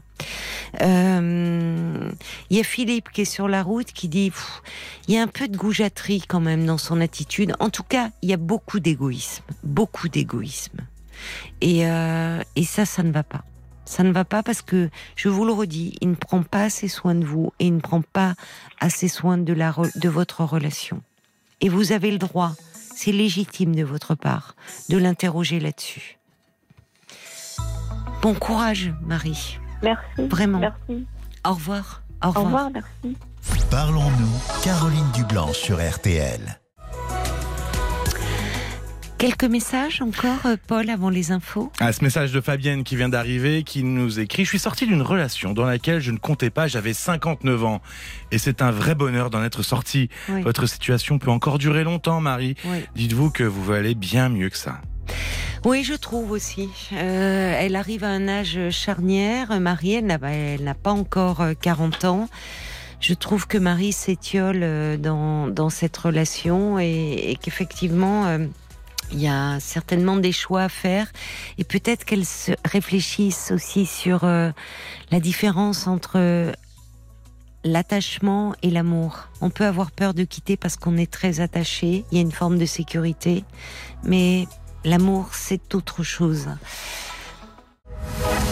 22h, minuit 30. Parlons-nous. Caroline Dublanche sur RTL. Qu'est-ce qu'il est drôle, ce Philippe euh, Cavrière. Ça, ça fait plaisir de, de le- de l'entendre là et vous pouvez bien sûr euh, l'écouter tous les matins dans la matinale euh, d'Yves Calvi. Allez, nous sur RTL le soir de 22h à minuit et demi, on parle ensemble de tout ce qui vous concerne ou vous préoccupe. Je suis là pour vous, à votre écoute, pour vous proposer mon éclairage et vous aider euh, à avancer euh, dans vos questionnements. Alors je vous invite à composer le 09 69 39 10 11 si vous désirez euh, me parler. Et ce soir encore et pendant toute la semaine, à l'occasion des fêtes de Pâques, RTL offre à tous ceux d'entre vous euh, qui interviennent à l'antenne un kilo de chocolat Jeff de Bruges, un ballotin garni euh, d'assortiment de chocolat, un coffret de lapin en guimauve et un sachet de petits œufs garnis que vous pourrez euh, dissimuler. Voilà, tout ça rien que pour vous grâce à RTL et euh, Jeff de Bruges. Alors si vous avez l'habitude de donner plutôt votre avis, de vous manifester par SMS au 64 900 code RTL 35 centimes par message sur notre page Facebook RTL-Parlons-nous. Bah, lancez-vous toute la semaine, passez-nous un petit coup de fil 09 69 39 10 11 comme ça. Vous vous retrouvez avec nous à l'antenne. Vous pouvez dialoguer avec une personne dont l'histoire vous touche. Et puis, et puis vous repartez avec plein de petits chocolats. Paul, je te vois sourire. Ouais, je veux du chocolat, moi. Tu veux du chocolat? Hum, S'il vous plaît. Ben, si tu es sage. Ah. Donc c'est pas gagné. Oh, allez Il y a Jen qui laisse un message à propos de Marie. Euh, Jen, elle revient euh, sur le témoignage de Marie. Elle dit J'avais une amie dont le mari refusait le plus petit voyage et aucun effort pour faire plaisir à sa femme. Une fois divorcé, la première chose qu'il euh, a fait, c'était de partir à Ibiza avec sa nouvelle compagne. Oh là là. Ah oui, oui, c'est ce que je disais. Oui, oui. Et il passait des nuits à l'aider à préparer ses expos alors qu'avec mon ami, il était un vrai bonnet de nuit. Euh, Eh, ça change, quoi, ouais. ça vrille. Oui, oui. Et puis il y a Xavier qui dit bah moi l'histoire de Marie m'interpelle parce que je suis dans la situation de monsieur. Oui. J'ai conscience de ce côté égoïste et après 25 ans de vie commune, dont 16 mariés, je ne suis pas fier de la souffrance, la souffrance matérielle, morale. On s'en sort avec beaucoup de discussions, dit Xavier. Oui, mais alors là, ça semble être différent. Dans Parce qu'il a pris figure. conscience de la chose. Alors déjà, et puis il y a, semble-t-il aussi une différence de revenus importante. Et, et déjà, les, les véritables égoïstes, euh, ils souffrent pas euh, de la situation. Et puis surtout dans le dans le cas de de, de Marie, euh, son compagnon, euh, quand il s'agissait de se faire plaisir à lui-même, là, il n'hésitait pas. Hein. Vous voyez, c'est pas, il avait pas euh, le oui, portefeuille en peau de hérisson euh, à l'intérieur et en peau d'anguille à l'extérieur. Il y en a, c'est comme ça. Vous voyez, vous voulez attraper, hop, ça leur glisse Hop. des mains. Puis quand ils plongent là maintenant, ils poussent un grand cri. Bon, Les bah, c'est les les radins, les oursins dans les poches. Là, euh, il n'a pas d'oursins dans les poches quand il s'agit euh, de se faire plaisir. C'est ça qui ne va pas. Et puis Benoît, qui écrit en ce jour mémorable du 12 avril, un bien bel anniversaire à Marc, Marc Bisset, tout comme Philou, Wilfried, Claudine, Maggie, Maggie qui est bélier, comme toi, euh, Marc, voilà. Elle dit les meilleurs, dit Maggie. Ah. Et puis Guillaume qui dit, bah moi j'aurais bien appelé pour souhaiter un joyeux anniversaire à Bah, Marc. qu'il appelle, Mais Guillaume. malheureusement, bah, je suis allergique au chocolat. Donc, euh, bah, je vous écris. Joyeux anniversaire, Marc. Oh, c'est gentil, c'est adorable. Et là, j'ai Ruben qui dit Ah, Marc, c'est un garçon d'avril. Et oui, la chanson euh, de, de, de Laurent Voulzy, une fille d'avril. Alors, il dit une musique qui fait sourire, un verre de vin qui fait monter le rouge aux joues et un entourage qui gonfle le cœur pour un très très bel anniversaire, Marc. C'est joli. Merci à vous tous pour vos jolis messages. Oh, il devient tout rouge, Marc. Il est touché. Bonsoir, Michel. Bonsoir, Caroline. Bonsoir et bienvenue. Eh ben, je suis très ému de vous, de vous parler parce que, comme j'ai dit à Paul à l'introduction, enfin, qui m'avait pris tout à l'heure avant l'antenne. Oui. Ça remonte à longtemps, je vous écoute depuis que vous étiez à la rue François 1er, oui, ça remonte Ah un petit oui, bah merci de m'avoir suivi jusqu'à Neuilly. Oui, à oui, RTL. oui. Ouais. Et puis, euh, je remercie aussi, enfin, je remercie encore Paul pour son accueil euh, Oui, préalable. ben, je lui transmettrai. Il vient de sortir du studio, mais Voilà. promis, je lui dirai. Voilà. Alors, qu'est-ce qui fait euh, que vous m'appelez euh, ce soir, mon cher Eh ben, Michel? Disons qu'on est euh, parfois à l'heure des bilans euh, Oui. quand on avance euh, ben, en âge. Hein, j'ai Oula, oui, c'est vrai. j'ai 63 ans, bon, je suis Oui. pas vieux. je ne me considère pas comme vieux. Bah, parce que euh, non, Je pense que j'ai vrai. encore un cœur qui, qui, qui peut encore euh, battre euh, certainement encore longtemps. Mais Oui. J'ai jamais réussi à, à trouver une, une stabilité affective, euh, voire même être amoureux, dire je t'aime. Et je me suis toujours posé la question si c'était pas le fait d'être euh, dernier d'une famille de neuf enfants, d'être euh, le dernier de, ben, de- de- des frères et sœurs, avec ben, des parents qui m'ont eu vieux sur le tard. Comme Oui, j'expliquais à Paul, maman m'a eu à 48 ans, papa Ah. 53 ans. oui, Et il y, a, il y a- il y a une étape primordiale en fait que je n'ai jamais vécue. Je pense que c'est surtout euh, l'adolescence. Quoi. Je suis passé de l'enfance à, à l'âge adulte directement. comment euh, cela se fait-il? Ah bah parce que euh, je sais pas, je, mon papa était malade, je restais à la maison. Enfin, Ah. euh, j'ai j'ai l'impression que j'ai toujours été bancal sur ce plan-là, complexé. Enfin, je sais pas. Et puis Complexé par quoi? Complexé vis-à-vis des filles. J'étais jeune, j'avais des taches de rousseur. euh, après, C'est joli commencé- les taches de rousseur. Ah oui, sans doute, mais Mais oui, ça a beaucoup de charme, je trouve. ça avait beaucoup de charme, sans doute. Et puis un peu plus tard, j'ai commencé euh, à perdre mes cheveux euh, très tôt. Oui, Alors ça m'a aussi complexé, même Oui. si aujourd'hui, bah, c'est un peu la mode d'être Oui. euh, rasé, comme on dit. c'est vrai. Beaucoup, on voit beaucoup d'hommes qui se rasent et qui Mais ont une barbe. que, pour ma part, ça m'a.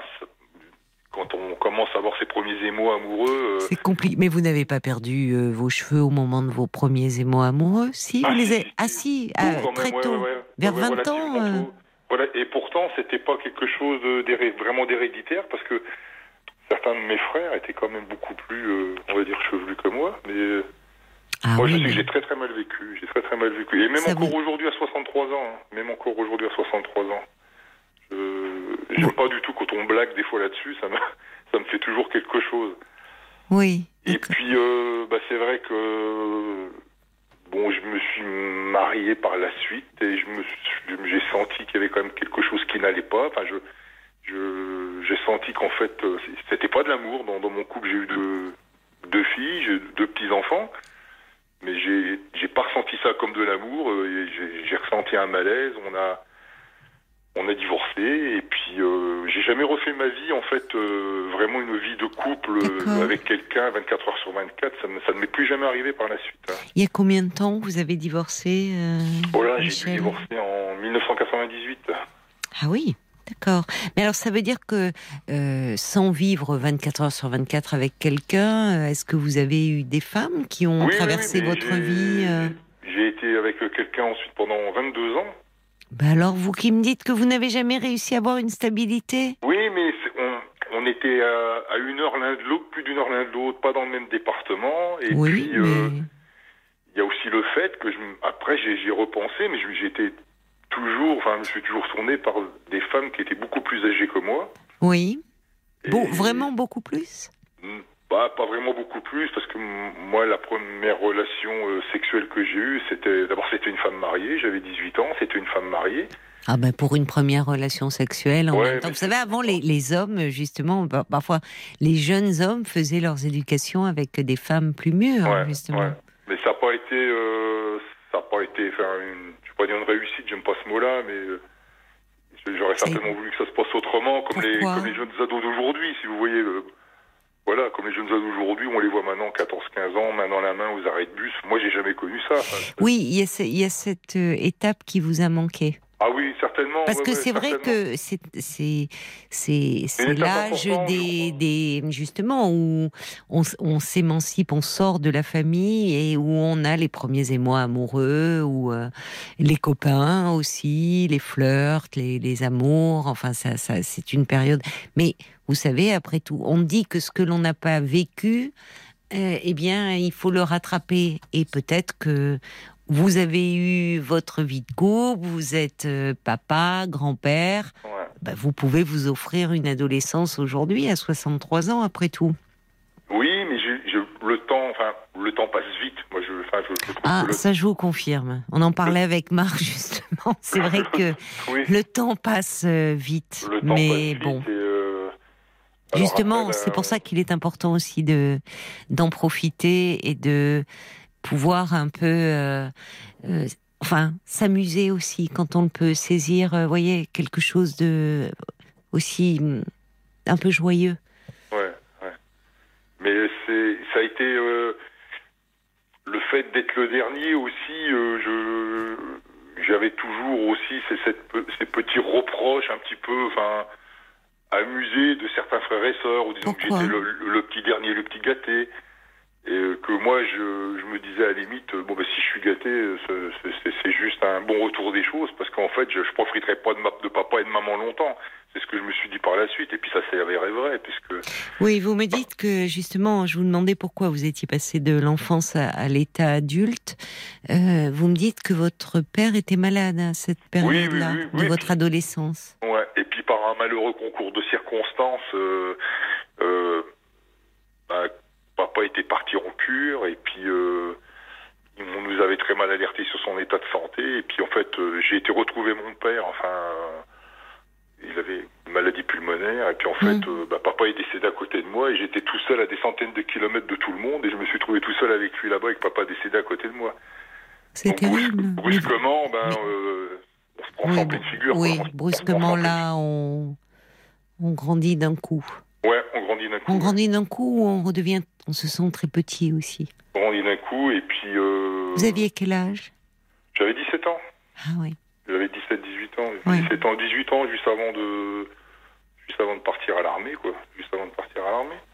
C'est rude. Mais j'avais toujours pas eu de. de femme dans ma vie. Oui, mais à ma vie. 17 ans, à 17 ans, vous savez, euh, Ouais. c'était, enfin, il n'y a pas de temps de perdu. Non, non, non, mais c'est vrai que j'ai. J'ai eu. euh, par la suite, bah, avec les personnes que j'ai rencontrées, mais j'ai. euh, euh, j'ai toujours eu du mal à. bah, Même pas du mal du tout, même je me- j'y repense des fois, mais je dis est-ce que tu as dit une seule fois je t'aime dans ta vie? Est-ce que. Démonstratif, oui, certainement, mais jamais réussi à dire je t'aime. Mais vous ne l'éprouviez pas? Vous ne le ressentiez pas, cet amour? Je le ressentais pas, je le ressentais pas. Je le ressentais pas et j'ai l'impression aussi que bon, j'ai dû faire souffrir euh, certainement euh, une personne à laquelle je, à- auquel je pense, euh, certainement je devais faire souffrir parce que c'est vrai que pour moi c'est pas un mot, c'est pas un mot banal le fait d'aimer ou de dire je t'aime parce que maintenant on le dit peut-être un peu trop souvent. Est-ce qu'on vous le disait et Est-ce qu'on vous le disait à vous? J'ai pas souvenir de ça, Caroline. Et pas dans votre famille? Moi, j'ai, moi, je, j'ai toujours vu mes parents. Enfin, en tout cas, moi, mes parents s'aimaient. hein. Mes parents s'aimaient. euh, je, j'en suis, j'en suis persuadé parce que quand je retrouve des écrits, quand mon père écrivait à ma mère, il- dans ces temps-là, enfin, je sais pas si vous vous souvenez, Caroline, il l'appelait, il l'appelait maman. Alors, il écrivait ma, ma petite maman. Et elle l'appelait Oui, mon grand. enfin, bon, pas- on va dire le prénom. Ce qui n'est pas le plus érotique au sein d'un couple de s'appeler maman. Et Ouais, mais- je- ouais, mais c'était, Non, mais pardonnez-moi. c'était une mais autre époque, je pense. oui, c'est une autre époque. Ah non, Euh, oui, c'est une autre époque, certes, bien sûr. Bah, Mais je trouve qu'on on, tr- on- on trouve des lettres, des correspondances. Euh, Même on retrouve des, des pauvres soldats, enfin les soldats de la guerre de 14, des, des, Oui, des oui, jeunes oui. gens, même des, enfin des lettres ou même où malgré ça, son amoureuse, euh, il l'appelle pas maman. Ouais, bah, ouais, c'était, c'était comme ça. je- Maman, c'est quand même, c'est pas rien d'appeler son amoureuse Ouais, maman, ouais. je trouve. Alors, c'est vrai qu'aussi, ils, ils avaient pas les mêmes origines, hein, parce que maman était de, de la région du, du centre de la France, et mon père était, euh, était en Belgique, et ils s'étaient rencontrés à Paris. Enfin, ils avaient un, ils avaient eu une vie, je pense, chacun de leur côté, et euh, bon, c'était, c'était comme ça. Et après, ils ont pas mal voyagé. Puis neuf enfants. hein. Et neuf enfants. Alors, moi, des fois, je- Elle était, on peut penser aussi, on peut comprendre qu'elle était plus mère que femme, la pauvre. hein. Enfin, faut. moi, j'en, Mais- j'en reparle des fois avec une de mes sœurs. Je, je pense qu'elle a dû quand même, euh, elle a dû en baver quand même. Mais alors, c'est étonnant parce que je vous écoute quand vous me parlez de vos parents, on vous sent plein d'amour et vous me dites que dans vos relations de couple justement, amoureuses, euh, c'est comme si euh, vous n'étiez pas sûr d'aimer, vous Ah n'avez n'y jamais dit. Je- Mais pourquoi vous vous êtes. Enfin, qu'est-ce qui fait que euh, votre femme. euh, bon, vous, vous avez divorcé, mais il y a bien eu quelque chose, un élan qui vous a porté vers elle? Mais disons qu'à l'époque, on sortait, on sortait toutes les deux, enfin tous les deux d'une d'une histoire. Et euh, moi, c'est comme ça que je, j'ai traduit un petit peu notre rencontre. Et j'ai l'impression qu'on s'est, on s'est trouvé un moment de notre vie, je pense, où on a voulu sans doute se consoler, je pense. Euh, c'est elle qui a tenu à se marier. Moi, j'ai dit oui parce qu'à cette époque-là, bah, c'est vrai que bon, on se mariait. Enfin, moi, moi, je pensais que voilà, je me mariais, que l'amour, elle arrivait après. Voilà, les choses à l'envers, quoi. Voilà, je- bon, parce que je, je, je voyais les. enfin, Oui, vous vous laissez, vous êtes mariés. laissé euh, choisir, quoi, en fait. Vous, oui, ça, oui, c'est oui, on oui. décidé pour vous. Ouais, voilà, voilà. Est-ce que c'était déjà un peu comme ça dans la famille? Parce que vous étiez, vos frères et sœurs, il y avait un brin de jalousie dans tout ça. Le petit dernier, le petit gâté, comme il vous appelait. Ouais. Euh, Il y a un peu de jalousie euh, qui n'empêche pas l'affection, hein. Mais bon, le petit dernier, c'est souvent comme ça dans les fratries. Ce qui suscite un peu de jalousie euh, des autres. Mais, mais je veux dire, est-ce que finalement, du coup, vous étiez un peu très protégé, très coucouné par vos non, je parents? crois pas. Non, non, non, non, Caroline, non, non, non, parce que en fait, j'ai pas, pas eu un. En plus, j'ai pas eu un parcours scolaire euh, mirobolant. Ça m'a pas empêché de faire une, d'avoir une, une belle carrière. Mais j'ai pas été euh, vraiment, euh, même de la part de mes frères et sœurs, euh, j'ai pas eu de soutien comme on pourrait avoir des fois entre les frères et sœurs quand on a un qui a des difficultés à l'école. euh, ou bah tiens on va t'aider dans les maths, on va t'aider dans ceci cela. J'étais enfin quand même li- livré un peu à moi-même, c'est au niveau du parcours scolaire, livré un peu à Mm. moi-même. hein. Voilà donc bon à la limite euh, bon ça m'a permis d'être un peu un peu plus autodidacte et puis Mm. de- Qu'est-ce qui fait Vous dites, euh, il y a des moments dans la vie où on a un peu à l'air des bilans. Vous me dites, vous avez 63 ans aujourd'hui.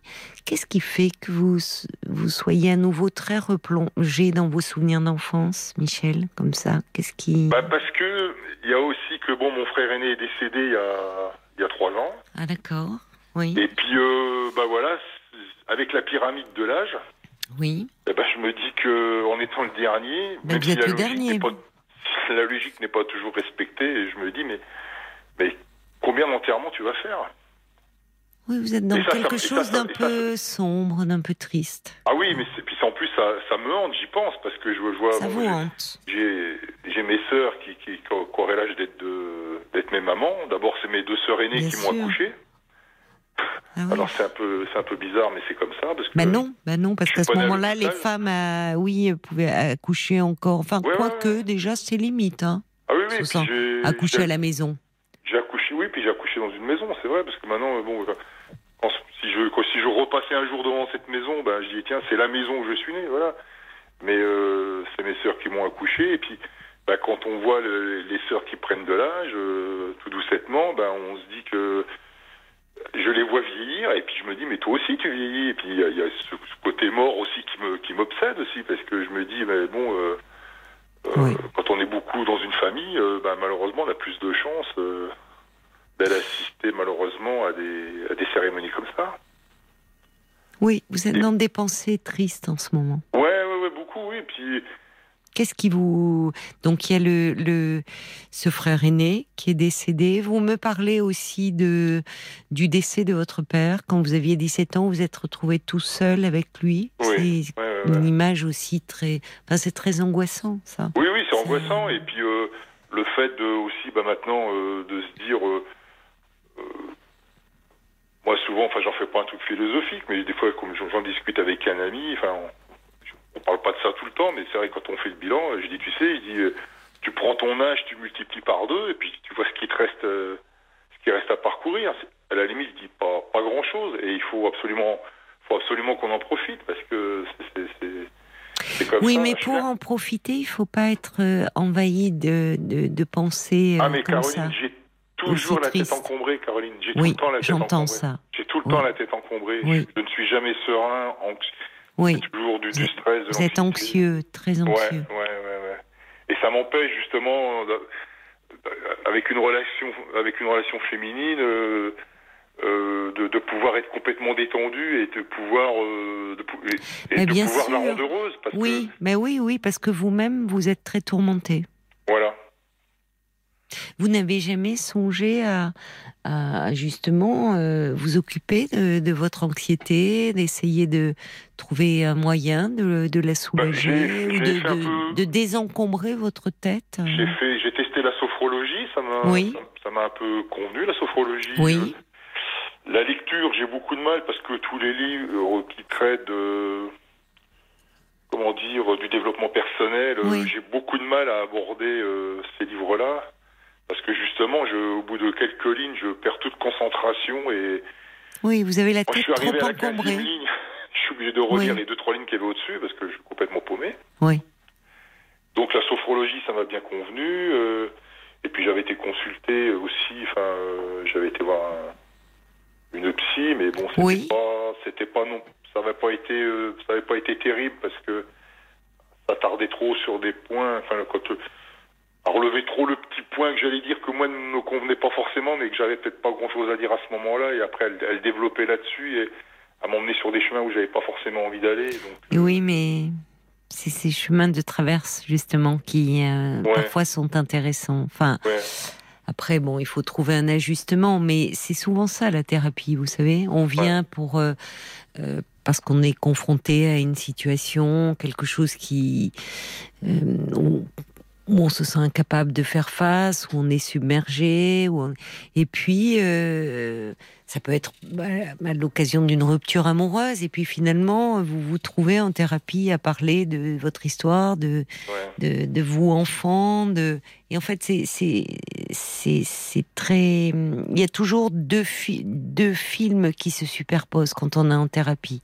Il y a celui du temps présent euh, qui amène à consulter et puis il y a celui du temps passé.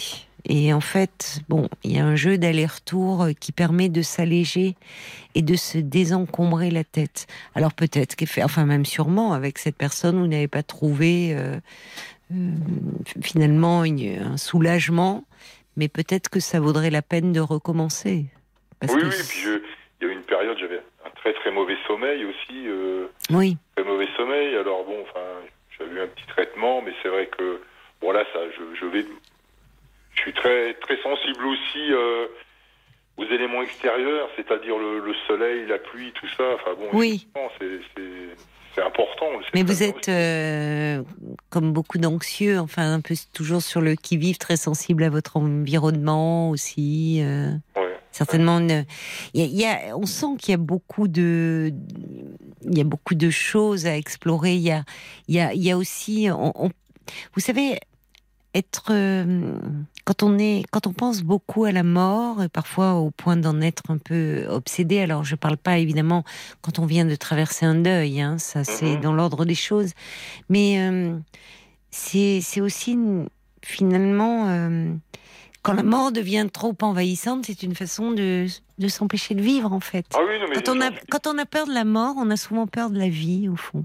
j'en suis absolument persuadé. Vous voyez, de suis- vivre et de vivre, et de, c'est-à-dire vivre, c'est aussi, euh, c'est compliqué quand on est anxieux, parce que quand on est anxieux, on anticipe. Mais vivre, c'est aussi euh, savoir euh, saisir le- enfin, ce qui passe sans, sans, sans forcément anticiper et y voir des enjeux. Pourtant, j'aime beaucoup, j'aime beaucoup rire. J'aime, beaucoup les gens qui me, qui me, qui me font rire. Je, je, je peux pas m'empêcher d'être dans la communication euh, quand je suis dans une, dans un grand magasin. Eh ben, si je vois qu'il y a, je sais pas, à travers un regard, si je sais que je peux parler avec quelqu'un, euh, je vais engager une conversation. Enfin, je, je, je vais vers la personne. euh, j'ai, besoin. Vous avez de- besoin d'échanger, oui. J'ai Vous avez besoin de d'échanger, j'ai liens. besoin de pa- J'ai besoin de parler. Oui. J'ai besoin de. Oui, Je, suis- je suis très sensible à tout ça. euh, oui. euh, quand je rentre dans un magasin, si je lui dis bonjour et que quelqu'un rentre derrière moi, par contre, ne dit pas bonjour, mais vous pouvez pas savoir l'effet que ça me fait, quoi. Ça me, je, je comprends pas, quoi. Je comprends pas que la personne dise pas bonjour, dise pas au revoir. Enfin, je, je, je suis très sensible à tout ça, mais ça, c'est peut-être encore une autre histoire. Mais alors, bah, est-ce que vous avez le sentiment, parce que pour revenir à vos, euh, ce sentiment de ne pas avoir trouvé de, de stabilité dans, dans, dans votre vie amoureuse, vous dites, vous, vous dites votre difficulté à dire je t'aime, mais il y a euh, votre difficulté à, finalement à, à ressentir de l'amour, ou finalement vous ne vous êtes pas senti vous suffisamment aimé dans ces histoires avec ces femmes? Sans doute sans doute que j'ai été aimé, Caroline. Je, je pense que j'ai été aimé sincèrement, mais est-ce que, est-ce que c'est, est-ce que c'est ça qui me fait peur? Est-ce que le fait, parce que je pense que, enfin moi je, je veux pas, je suis pas psychologue, mais je dis, maman, elle a certainement pas eu le temps de nous prendre tous sur les genoux et nous dire je t'aime à tous, certainement. Moi j'en parle des fois avec une de mes sœurs et elle me dit c'est vrai parce que elle a été tellement euh, accaparée. euh, Hmm. euh, presque un accouchement tous les deux ans, enfin c'est peut-être quelque chose. euh, Oui. Épuisant, Et- épuisant à tout point de vue. Ouais, et euh, effectivement, je, je, je- même, même avec mes propres enfants, j'ai, beaucoup de mal à dire, à dire je t'aime. Beaucoup de mal, beaucoup de mal. Quand je vois les, le comportement de certaines personnes que je connais autour de moi, les relations qu'ils ont avec leurs enfants, mais je suis. Oui, mais vous y mettez trop d'enjeux. Oui, Là encore, c'est comme si. Enfin, je, je dis pas. euh, c'est c'est un- les mots d'amour. Enfin, c'est c'est mieux de les exprimer quand on les ressent. Mais j'ai l'impression que vous, c'est dire je t'aime. C'est comme si ça voudrait dire quoi au fond, dire je t'aime à une femme? Ah, c'est. Je donne, je donne tout et j'ai envie de rester avec elle et j'ai envie de rester avec elle. Oui, mais vous êtes resté avec la mère de vos enfants? Je sentais qu'il n'y avait pas d'amour. Je sentais qu'il y avait un truc qui clochait. Mais vous êtes resté avec une autre femme, 22 ans. Oui, Alors, celle-ci, il n'y avait Ben, pas d'amour non plus. Et je pense que, bon, déjà, elle était plus âgée que moi. Elle, était, elle, avait, elle avait 7 ans de plus que moi. Est-ce que c'est son. Après, je me suis dit, est-ce que c'est son métier qui m'a aussi attiré? Parce que je pensais Qu'est-ce que qu'elle faisait? Ben, elle, était, elle, elle était infirmière en psychiatrie. Et c'est vrai que des fois, on, on avait des discussions et j'avais l'impression qu'elle m'apaisait. J'avais l'impression qu'elle m'apaisait. Et je disais souvent en rigolant, euh, quand on rencontrait des amis, eh ben, je dis tiens, c'est, je dis c'est, je, je suis patient, je dis en rigolant, je suis patient. Bon, c'était peut-être pas ri- rigolo, c'était un mauvais humour, mais c'est vrai que effectivement, on, d'abord on est, pas- on est toujours resté en relation parce qu'on on s'appelle Mm. encore, on s'appelle encore. on Oui, elle pas- vous faisait du bien en fait. Elle vous, elle vous Ah oui, oui, apaisait, bien elle vous Ah oui, rassurait, bien. elle vous écoutait. Elle me faisait du bien et on prend, on prend de nos nouvelles, on, se- on se téléphone. On n'a jamais coupé, on, ne coupe pas les ponts, on n'a jamais coupé les ponts et euh, elle sait que je peux, enfin, sait que elle Mm. peut compter sur moi. Pourquoi et, vous vous êtes séparés alors? Parce que vous avez un lien euh, bah, on s'est séparés fort, parce encore que d'attachement? quand on quand on a cessé nos, nos activités professionnelles respectives, Hmm. on s'était promis de, bah, de de faire des choses à la retraite. de- Oui. Enfin, bien que j'aime pas tellement ce mot, moi je préfère, je préfère dire, j'ai cessé mes activités. Bon, c'est plus long Mm. à dire, mais j'ai horreur du mot retraite. Alors ça, c'est un genre de. Oui, mais c'est le mot fin. Enfin, il y a quelque chose, Ouais, il y a quelque fin, chose ouais. qui vous angoisse. là. Bah ouais, bah oui, puis c'est retraite, battre en retraite, vous voyez, enfin bon. Et euh, on s'était promis de faire des choses euh, quand on aurait fini le d'être accaparé par nos travaux respectifs. Et puis, euh, je crois qu'elle, elle- soit elle était fatiguée, soit elle avait plus envie. Enfin, là, moi, j'avais envie de voyager, faire des Oui, voyages. oui. J'ai eu l'occasion de, de retrouver de la famille euh, outre-Atlantique, pour pas dire euh, pour pas dire le Canada. Oui. C'est vraiment extraordinaire. J'y suis retourné il y, a, il y a trois ans pour les Mhm. revoir, mais Mhm. là j'y suis retourné tout seul. J'aurais voulu t'accompagner. parce Oui. que je- Bon. Quand on a un paysage à, quand on a un paysage à regarder, ben on aime avoir quelqu'un à côté de soi en disant ben en pointant du doigt regarde là-bas. Et ça, ça a été, ça a été une souffrance pour moi de partir. Donc elle a, elle a, elle n'a pas voulu vous suivre a et c'est ce qui a mis un terme à la relais. Alors, ça peut arriver. Mais euh, pourquoi vous êtes quitté? Parce qu'il y avait une forme de lassitude, parce D'accord. on, se disputait de trop, parce que parce que c'était j'étais j'étais devenu une force de proposition et j'ai l'impression qu'elle faisait les choses pour me faire plaisir et je voulais pas qu'elle fasse les choses pour me faire plaisir. Je voulais qu'elle ait envie. Je voulais aussi qu'elle propose et je voulais pas. Oui, enfin, elle vous écoute. Enfin, oui. je, je, je voulais pas être je voulais pas être le leader dans, Oui, enfin, bon, vous savez, dans dans un relation. couple. Oui. bon. Mais on est, on se voit toujours. De toute façon, on, on mange ensemble de temps en temps. On, on- voilà, ça c'est pas. Est-ce que vous pensez que cet attachement que vous continuez à lui porter vous, vous est un obstacle pour rencontrer d'autres femmes? Ah. Parce que au fond, elle vous l'aimait cette femme encore. Vous l'avez aimée. Ben, J'ai beaucoup d'affection pour elle parce que son, son parcours, son parcours, euh, son parcours me touche parce que c'est une enfant de la, c'est une enfant de, de Saint-Vincent-de-Paul. Elle été, elle est de la DAS, elle a été adoptée. Donc elle est née à Paris, elle a été euh, adoptée en province et euh, elle a pas donc, elle a pas de famille. La seule famille qu'elle a, c'est son, c'est son fils. Oui, mais ça renvoie au sentiment que vous avez, vous. Enfin, finalement, elle vous touche parce qu'il y a quelque chose dans son histoire qui fait un peu écho à la vôtre. J'ai l'impression. Parce qu'il j'ai jamais pu la, Ouais. j'ai jamais pu la quitter complètement parce que son, son, le père de son fils l'a, l'a quitté pour une autre Mm. personne.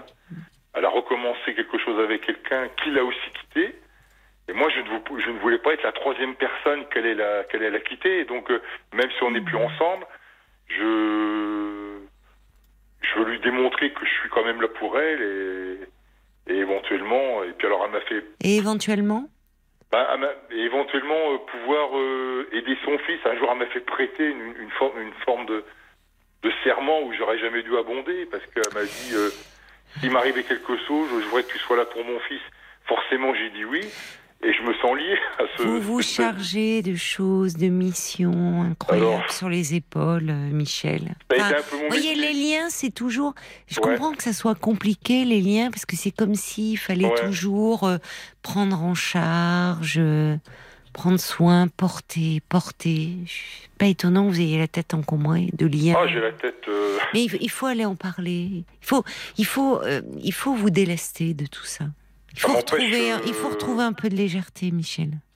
de, ça m'empêche de vivre. Des fois, je dis à, mon, à un copain là qui vient souvent euh, me voir, on fait du, on bricole ensemble. Oh, je dis aujourd'hui il fait beau, j'irai bien voir les mouettes à la mer. Parce qu'on habite dans le centre de la France, alors forcément on est loin des mouettes. Alors je dis tiens, j'irai bien voir la mer. Bah, pourquoi vous mouettes. iriez pas, puisque vous êtes euh, Ben oui, non mais c'est vrai. Mais en arrêt d'activité après tout? Mais oui, mais j'ai pas, cette force, j'ai pas le courage. C'est pas, c'est même pas. Non, mais c'est pas du côté- courage, c'est qu'au fond, vous en avez l'envie, mais pas l'énergie. Oui, voilà, j'ai pas l'énergie. C'est même pas. Mais parce que vous êtes, vous êtes un peu déprimé en ce moment. Ouais, oui, oui, oui, ouais. Ben Ouais. oui, ben oui. C'est même pas le côté financier qui m'empêche de le faire d'ailleurs, parce que je, je, je peux Vous le faire. pourriez. Ah oui, Mais c'est comme faire. si vous regardiez un peu euh, comme ça, en vous disant tout ce que vous pourriez faire, tout ce que vous ne faites pas, avec la notion euh, aiguë et douloureuse du temps qui passe. Et La que... frustration, je suis. Mais il y a beaucoup de frustration, oui. Il y a beaucoup de frustration et puis il y a beaucoup de choses qui sont mêlées de votre histoire, de votre enfance. Il faut que vous, il faut que vous soyez accompagné. Enfin, c'est dommage de, Ouais. de- pa- parce qu'en plus même vous avez, vous réécrivez votre histoire sur une tonalité un peu sombre, Ouais. qui est une, une caractéristique d'un état un peu déprimé. Parce qu'au fond, euh, vous voyez, c'est comme si euh, euh, y a vous vous dites au fond, j'ai pas dit. Quand bien même vous n'auriez pas dit je t'aime, c'est au-delà des mots, ce qui compte, c'est ce qu'on vit. C'est la, c'est la, c'est le lien. Or, vous réécrivez votre histoire au fond en interrogeant très douloureusement cela, en vous remettant en question, comme si presque vous étiez coupable, responsable. Il y a à la fois chez vous une énorme attente. C'est vous qui avez besoin d'être aimé et peut-être de vous aimer un peu davantage vous. Ah ça, il est, il est évident que j'ai une très mauvaise image de moi. Ça, Oui, c'est- ben oui, vous me parlez encore de complexe. Vous me dites alors Ouais, que quand vous avez perdu vos cheveux très jeune, je comprends que ça a été compliqué pour vous avec les filles à ce moment-là. Mais aujourd'hui, voyez, c'est c'est au- aujourd'hui à 63 ans, comme vous dites, c'est à la mode euh, de plus avoir de cheveux sur la tête et de les avoir sur le menton, quoi. Enfin, il y a, il y a, y a C'est vrai. quelque chose. euh, C'est c'est même c'est c'est un look. euh, Bon, Oui, oui, oui. donc il y, a- y a quelque chose qui ne passe pas, qui demande un peu à être accompagné pour vous délester de tout ce poids, de votre histoire, de vos complexes, et finalement euh, pouvoir, euh, on ne sait pas hein, de, pendant combien de temps on est là, c'est pas chronologique pour faire référence à votre fratrie. Ce qu'il faut, c'est à un moment s'alléger de ce qui pèse et, et pouvoir retrouver un peu de, de joie de joie de vivre, de gaieté, de d'envie, d'allant, voyez. Et ça, euh, franchement, euh, moi, je vous encourage à refaire une démarche hein, auprès Ah oui, de que quelqu'un. Vous avez la- besoin de parler. J'ai l'impression de perdre mon temps, j'ai l'impression de... Oui, c'est ça. De voir, vous regardez la vie passer. Oui, oui, tout Vous regardez, ah, ça serait bien, il fait beau, ça serait bien d'aller voir les mouettes, puis vous restez chez vous, Euh, en vous disant, oh là là, qu'est-ce que le temps passe vite. Donc ça va, vous êtes pas, vous avez 63 ans. Vous voyez, enfin, franchement, euh, euh, il y a plein de choses à vivre. Mais pour pouvoir vous engager dans une relation qui ne soit pas faite de d'engagement, de, de je te dois, tu me dois, et on- c'est mais simplement de plaisir d'être ensemble et de plaisir d'être en vie et de savourer. Il faut que vous retrouviez un peu de légèreté. Et donc, euh, allez parler de tout ce qui vous encombre la tête. Paul Peur de mourir, c'est peur de vivre, parce Oui. qu'on pense trop à la mort, on ne voit pas la vie passer. C'est ce qu'écrit euh, Gigi, qui cite Dalida. Voilà, c'est ce que disait Dalida, dit Gigi. Ah, ben ça, je ne savais pas. Anaé euh, dit bah, rassurez-vous, la peur de la mort n'appelle pas forcément la peur de la vie. Ça, c'est l'opposé. Je rebondis sur la remarque de Caroline, dit Anaé, pour ma part, la mort est une chose qui m'angoisse, et plus vis-à-vis qui des nous gens. angoisse tous. Ben oui, c'est évident. Je connais pas d'humains qui disent non, moi la mort. Elle dit Ça ça, m'angoisse plus vis-à-vis des gens que j'aime que ma propre mort. vrai. La vieillesse, par contre, ça me fait personnellement beaucoup plus peur. Toutefois, je bouffe la vie comme une overdose. Je ne me ménage presque trop peu, même j'ai ce sifflement dans un coin de ma tête qui me dit de tout faire en trop plein car tout peut s'arrêter demain. Finalement, c'est presque un peu l'effet inverse. Oui, oui, oui, oui, bien sûr. Ben, on- euh, ça, c'est caractéristique. hein, les gens qui sont dans une hyperactivité, toujours en mouvement, toujours euh, Ça reste une en angoisse. mouvement. Bien sûr qu'il y a de l'angoisse. Euh. Mie- Moon qui dit quand on est aussi sensible à notre environnement, comme tout à l'heure vous disiez Oui. quelqu'un qui dit pas bonjour, Oui. bah, bien souvent c'est qu'on est à fleur de peau. Et Oui. parfois il faut évacuer toutes nos angoisses. Ça libère tellement, ça fait tellement de bien. Essayez et vous verrez le changement s'opérera. Il y a Isabelle qui c'est drôle. Moi j'ai un peu le même parcours que, que vous. Euh, dernière de neuf enfants, papa décédé alors que j'avais 10 ans, il en avait euh, 58. Cinq ans plus tard, j'ai perdu un frère, c'était le drame de toute la famille. J'ai comme vous l'impression de ne pas avoir eu d'enfance, avoir euh, des Oui. parents âgés. C'est pas forcément simple à assumer. C'est vrai. Par contre, moi j'ai toujours aimé, depuis l'adolescence, j'ai toujours été amoureuse de quelqu'un. J'aime aimer et j'aime faire plaisir. Comme vous, je me dis que normalement j'enterrerais tous mes frères et sœurs. Ça me hante également. Ça résonne en moi, votre histoire. Je, je vous comprends tout à fait. Et il y a Wena, qui a 38 ans, plus jeune, hein. mais je suis dans les mêmes questionnements que vous. Comme vous, je me suis laissé euh, choisir, elle écrit Wena, et, et je suis euh, comme dans une urgence de vie après le décès d'un membre très proche de ma famille. Oui. Mais depuis un an, je dépose tout ça auprès d'un psychologue et je vous le conseille vivement. Moi, en tout cas, ça m'a permis de ne pas tout envoyer balader. Oui, c'est ça. Et de, de ne pas être dans une forme de, de mal-être. Euh, Elle a raison, Moon, quand elle parle de cette. euh, vous êtes à fleur de peau, quelqu'un qui dit pas bonjour. Bon, bah, c'est, c'est- bah, c'est- presque ça vous bouleverse. Enfin, c'est c'est Ah comme oui, si ça vous agresse. Enfin, il y a quelque chose. C'est, il y a un trop plein. Et il faut que vous alliez parler de ce qui, euh, euh, de, de ce qui vous fait mal, en fait, de ce qui vous fait souffrir. Et il y a quelque chose quand vous les les images, quand vous évoquez votre mère, il y a quelque chose de, on sent ce, encore ce petit garçon très proche de sa maman, plein d'empathie pour sa maman. Et quand on reste encore un peu enfant, euh, eh bien, on a du mal aussi à, parfois, par loyauté, à s'attacher à d'autres personnes, à aimer. Et peut-être que finalement, euh, il y a, euh, vous restez encore un enfant, un orphelin très très attaché à votre mère, à votre enfance, et finalement qui a du mal à. On peut être, vous savez, adulte et non. Est resté quelque part un vieil enfant. hein. donc, euh, Ouais. euh, je pense qu'il y a beaucoup à dire à ce euh, sujet-là. En tout cas, il y a Anita qui dit le témoignage de Michel fait écho à ma vie.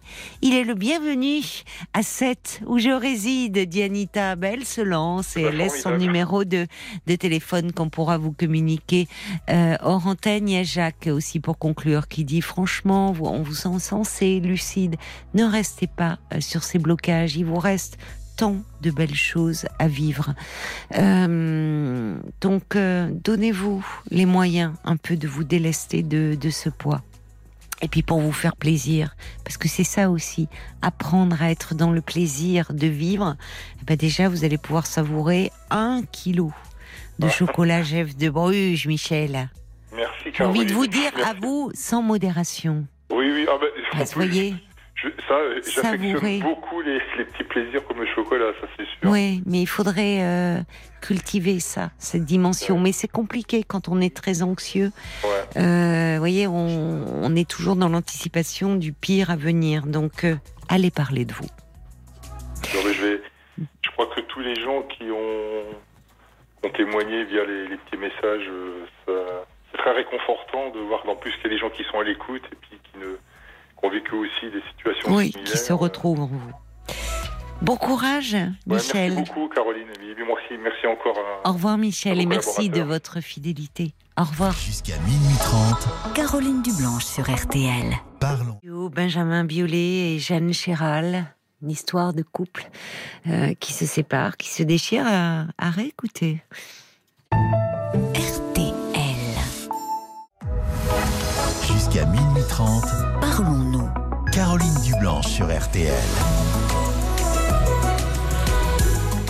Bonsoir Sébastien. Bonsoir. Bonsoir, bienvenue. Merci. Merci beaucoup. Bonjour. Vous êtes un peu intimidé. Ah, ouais, Je le c'est sens. sûr que- C'est sûr que vous, que vous avez l'habitude, donc vous voyez les gens. Ah non, mais je, euh, bah, je l'entends un peu à votre voix. C'est normal, les premières minutes comme ça à l'antenne. C'est Ouais. un peu intimidant en plus de parler de soi. C'est sûr, bon, c'est à la radio, ça. Ben, c'est à la radio, comme vous dites. Demain, vous pourrez aller acheter euh, votre baguette à la boulangerie. On vous dira pas, mais je vous ai vu. euh. C'est ça. C'est ça, c'est l'avantage de la radio. C'est que ça reste quand même dans un relatif anonymat. C'est ça. Donc on peut se parler euh, tranquillement, mon cher Sébastien. Vous voulez me, me parler d'une d'une relation hein, euh, euh, de- avec une femme. euh, vous êtes avec elle depuis deux ans, C'est ça. ça sans ans. vivre avec elle, hein, c'est ça. Sans vivre avec elle. Oui. Une relation, voilà, proche. Et, voilà. Oui. Bah, ce qui se passe, c'est que moi, je vais partir de la région parisienne. D'accord. Parlez bien. Euh, attention de ne pas trop bouger, s'il vous plaît, parce que quand vous bougez, on, je perds la moitié de vos mots. Ah, d'accord, oui. Voilà. Euh, donc vous allez partir prochainement de la région parisienne? Voilà, je partirai là, bah, dans, pas longtemps. Là. pour Donc, un projet euh, professionnel? C'est ça, pour un projet de travail professionnel. Vous allez aller où sans indiscrétion?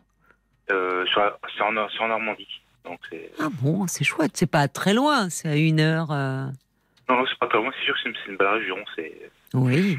Vous êtes originaire de la Normandie? Ah non, non, moi je suis Non. pas originaire de la Normandie. D'accord, donc prochainement, vous allez partir, vous installer euh, en Normandie. Et donc, euh, forcément, bah, comment elle a réagi euh, quand euh, vous lui avez dit que vous aviez accepté cette Ah, ça fait proposition? quatre mois que je l'ai dit. Donc déjà, D'accord, bon, elle était un peu surprise. Euh, elle s'attendait pas. Mais euh, bon, je lui ai dit que bah, je voulais partir parce que ça faisait un moment que j'étais déjà euh, sur la région, puis que j'avais envie de changer de cadre de vie. Vous avez un haut-parleur? Ah, haut-parleur, non, j'ai pas de, de haut-parleur. C'est bizarre, il y a un écho dans le, dans le, dans le téléphone. D'accord, donc il y a quatre mois, vous lui avez annoncé, euh, donc euh, voilà, vous aviez envie de, de changer de vie. euh, bon, alors évidemment, euh, euh, ça, ça met en question votre lien Bah, euh, oui, bah, on va dire oui et non, mais enfin, c'est vrai que c'est pas, c'est pas évident parce que c'est vrai que moi j'ai, décidé de changer de région, Oui d'aller vivre ailleurs, quoi. Donc, Oui. Parce que j'avais, et puis, puis j'en avais besoin, je pense que Oui, oui, ben, j'entends ça. Mais c'est-à-dire que avant de prendre cette décision, à un moment, c'est vous vous avez- vous l'avez retourné dans votre tête en pensant à votre relation ou à un moment c'était vraiment vital pour vous de changer? Ah, ah, bah, on, puis, il y avait les deux, c'était vital, mais en même temps, je lui ai quand même demandé. D'accord. parce que j'ai, quand même hésité, j'ai quand même beaucoup hésité. Je- Après, elle m'a dit il faut, t'écouter toi aussi. Bon, tu là-bas, bon, Oui. à ce moment-là, il faut, il, faut, il faut le faire, quoi. Donc, après, euh, Mhm. donc, c'est pour ça que j'ai, aimé aussi ça, la, relation avec, quoi. Donc le départ euh, se rapproche. Voyez, voilà. Et qu'est-ce que vous décidez alors?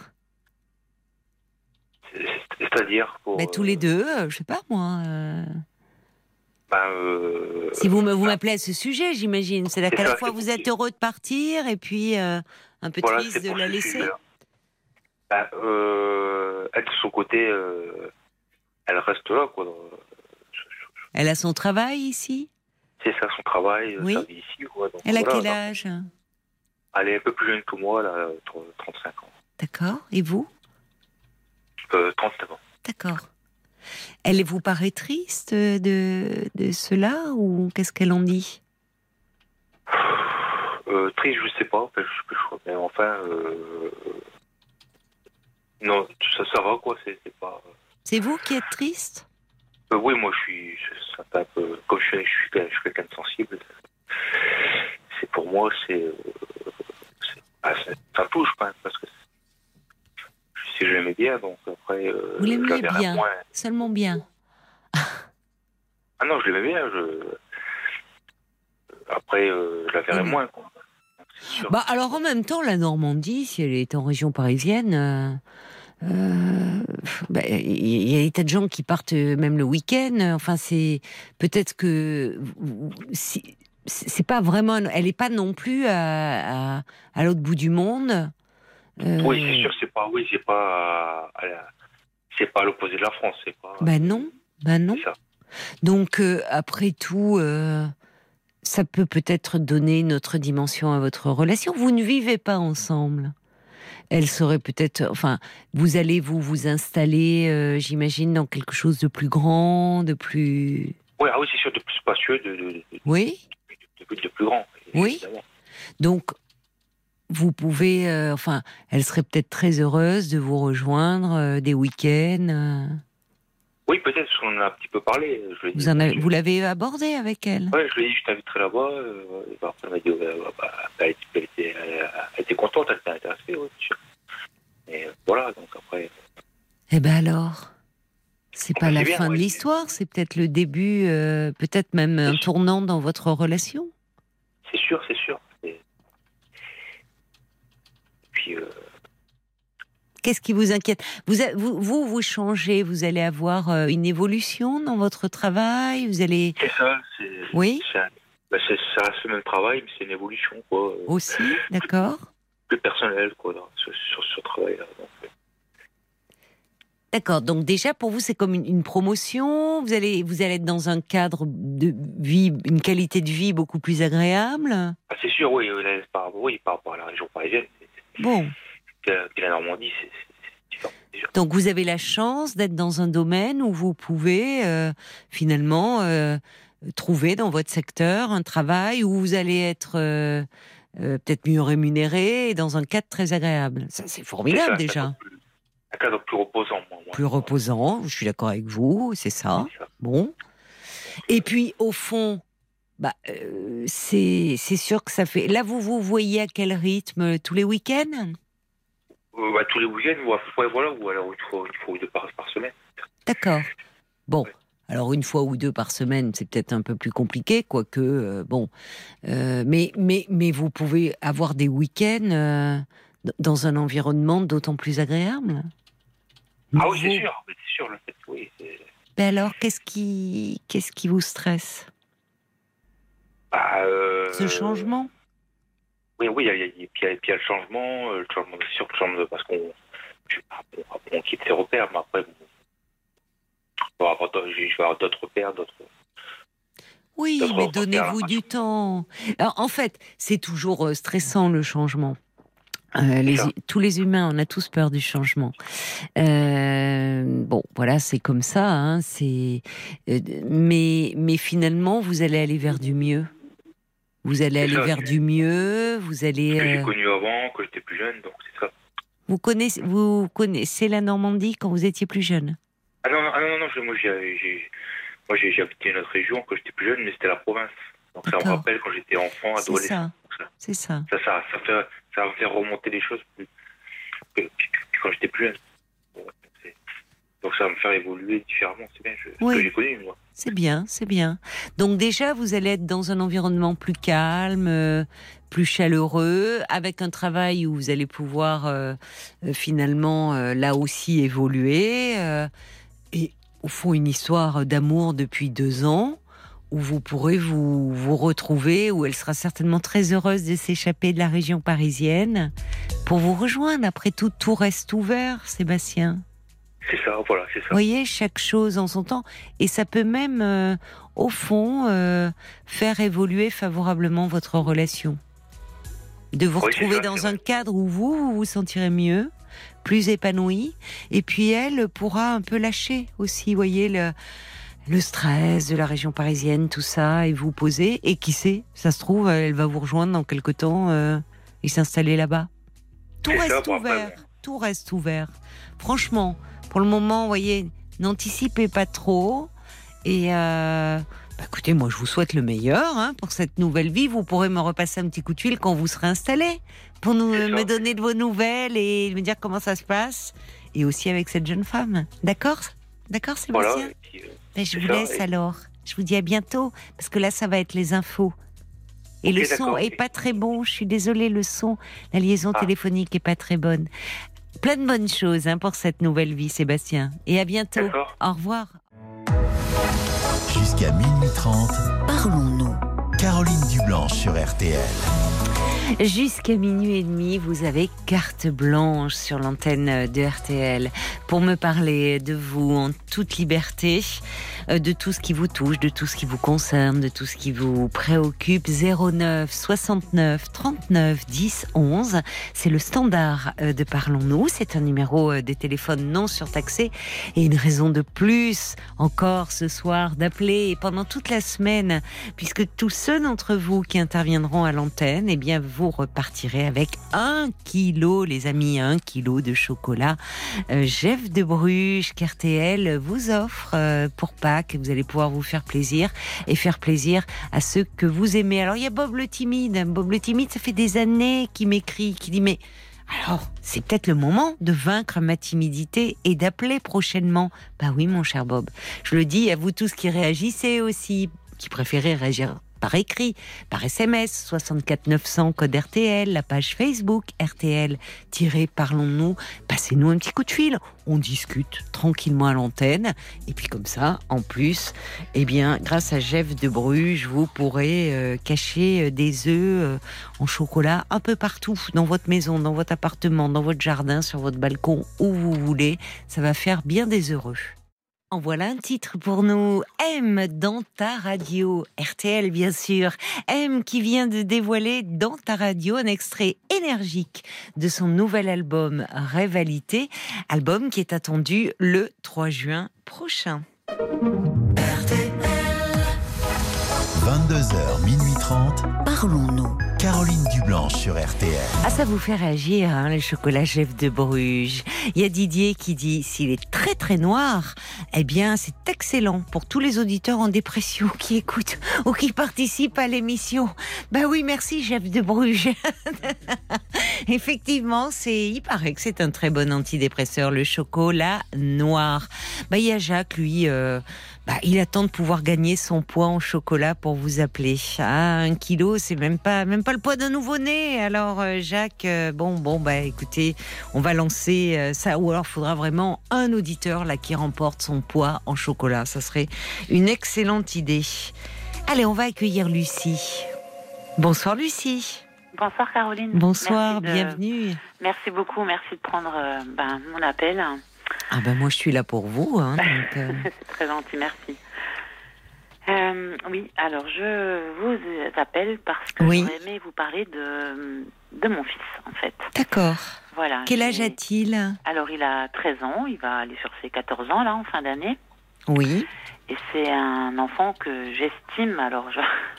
très difficile depuis qu'il est petit, en fait. Ah bon, d'accord. Voilà. Vous avez, oui, enfin, bah, vous êtes euh, bien placé, c'est-à-dire que c'est compliqué depuis qu'il est petit. Voilà. Enfin, Mais c'est-à-dire, euh, qu'est-ce qui a été compliqué avec cet enfant-là? Euh, eh bien, disons, ses réactions, ses colères, euh, ses- sa grande sensibilité qui fait que, voilà, il était tout petit déjà, même avant de parler, euh, euh, très, oui, très, je sais pas si on peut dire colérique, hein, mais voilà.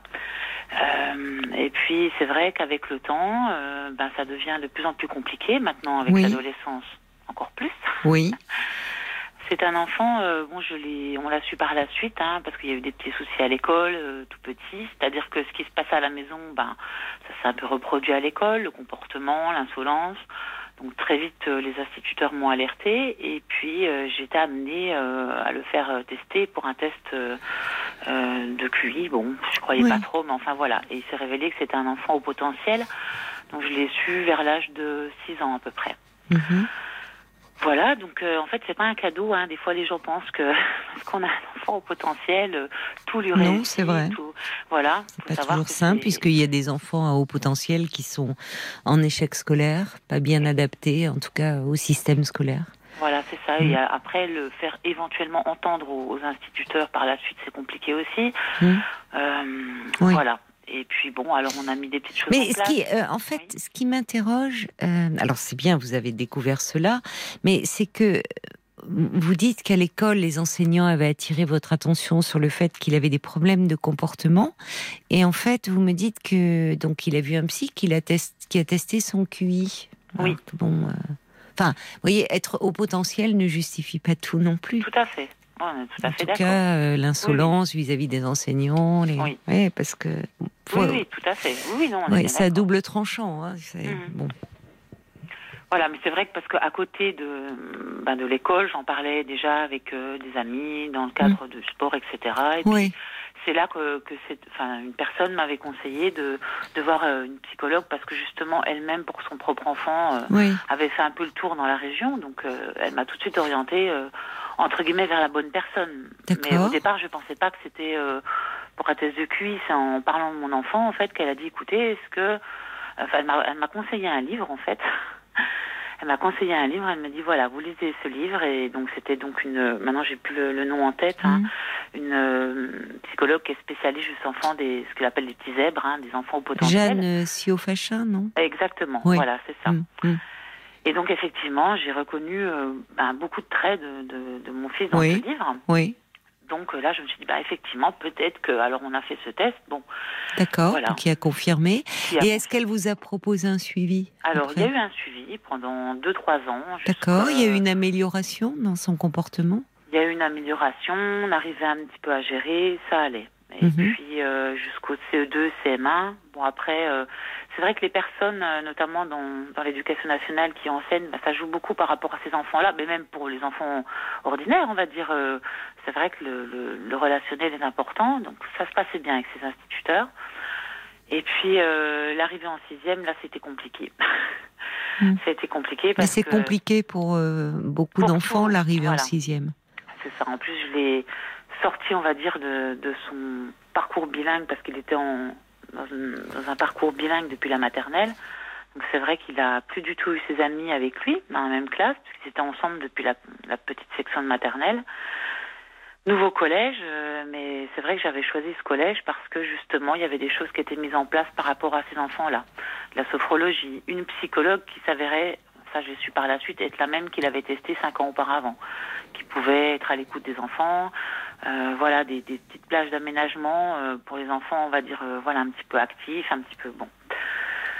Mais c'est vrai que c'était c'était assez compliqué et puis Mhm. euh, et ensuite, euh, enfin j'ai on- bon par par d'autres chemins de traverse, Oui, on été voir une euh, neuropsychologue parce que euh, il s'avère qu'il a aussi un trouble du déficit de l'attention avec hyperactivité. Donc euh, retesté en cinquième, juste avant le confinement. Euh, voilà. Et là, c'est en train d'être mis en place, on va dire, d'être confirmé par un neuropédiatre. Voilà. Entre temps, ben mon fils grandit évidemment, et puis là, euh, il est dans des réactions. euh, enfin, c'est toute contrainte, tout. euh, tout non, ben, le, le met dans des états. Enfin, c'est- c'est c'est terrible, quoi. Des cris, des colères. il est en train de, voilà. de- Mais c'est-à-dire, avec vous, quand il se met en colère, comment ça se passe? Eh ben, en fait, euh, ça, ça se manifeste comment? C'est-à-dire parce que un enfant petit qui fait des colères, on voit très bien, il trépigne, il...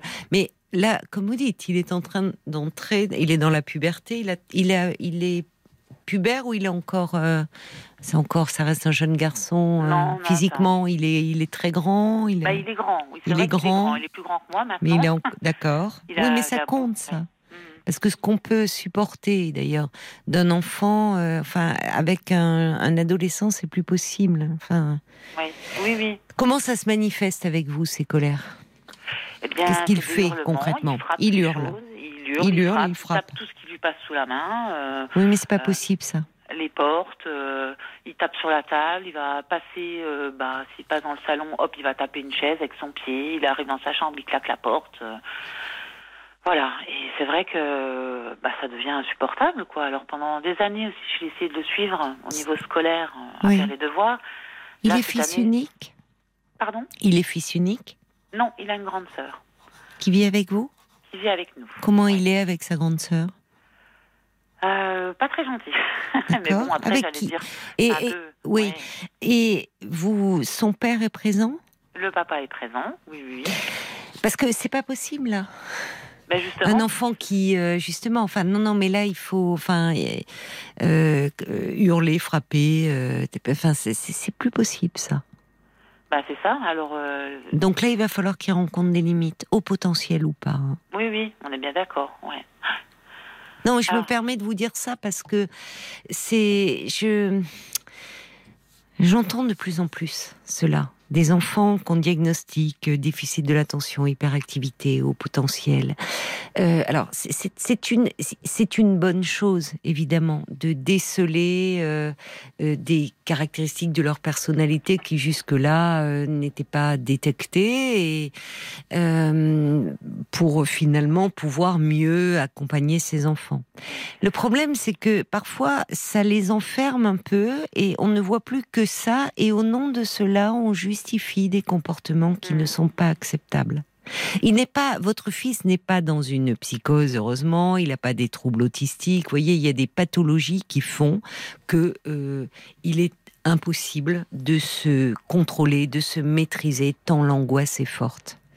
Ces troubles-là, c'est compliqué, effectivement, d'étudier par rapport à l'apprentissage scolaire, hein, les déficits de l'attention, l'hyperactivité. euh, Bien sûr que tout ça, ça complique le, trajet scolaire. Mais ça ne doit en aucun cas justifier des comportements euh, euh, d'une forme de violence, de quelque chose finalement de la frustration qui n'est pas acceptée, pas tolérée. Et, et où finalement il y a un grand décalage entre effectivement leur développement euh, intellectuel et au fond leur développement affectif et, et derrière ça là il peut y avoir effectivement beaucoup d'angoisse. Oui. Vous voyez, c'est en cela, c'est-à-dire, je disais par rapport à ces crises, c'est-à-dire il faut il faut qu'il y ait un accompagnement, il faut qu'il y ait des mots là qui remplacent. Il est il est en âge aujourd'hui de pouvoir s'exprimer autrement que par des hurlements ou en frappant dans les portes. Ce qui est compliqué avec un enfant qui n'a pas encore accès au langage ou qui est dans le balbutiement du langage. Oui. Vous voyez, mais aujourd'hui, justement dans son processus d'humanisation euh, que tout enfant est amené à accomplir, et particulièrement aussi les garçons à cet âge-là, parce qu'il y a la poussée euh, hormonale aussi, hein, qui fait qu'il y a des, pulsions comme ça très fortes et qu'on peut très vite être débordé en tant que parent. Je comprends votre euh, votre inquiétude. Ah, C'est ça. Alors on se demande, euh, ben, ben, qu'est-ce qu'on, voilà, qu'est-ce qu'on peut faire pour euh, pour l'aider aussi. Alors après, il y a la menace, l'internat, etc. Mais bon, je veux pas que ce soit une punition. euh, Oui, vous avez raison. euh, voilà. Mais- L'internat peut être un recours, mais pas s'il est présenté comme une solution. Euh, comme une solution, comme une Comme une- punition, une pardon. punition. Oui, Oui, oui, oui, oui. Donc on sait pas trop. euh, Est-ce qu'il est, comment est-il suivi actuellement, votre fils? Alors pour le moment, euh, c'est vrai qu'on a un petit peu euh, laissé tomber. euh, Oui. C'est vrai que là, depuis deux ans, il y a, y a plus de suivi. Alors, il a possibilité de voir sa psychologue euh, dans son collège. Il le fait pas parce que souvent, soit c'est des groupes de parole, ou alors il peut demander en individuel, mais il l'a pas fait. Il a fait quelques séances de sophrologie. On est allé voir aussi une psychopédagogue euh, pendant deux ans. Là, on a arrêté.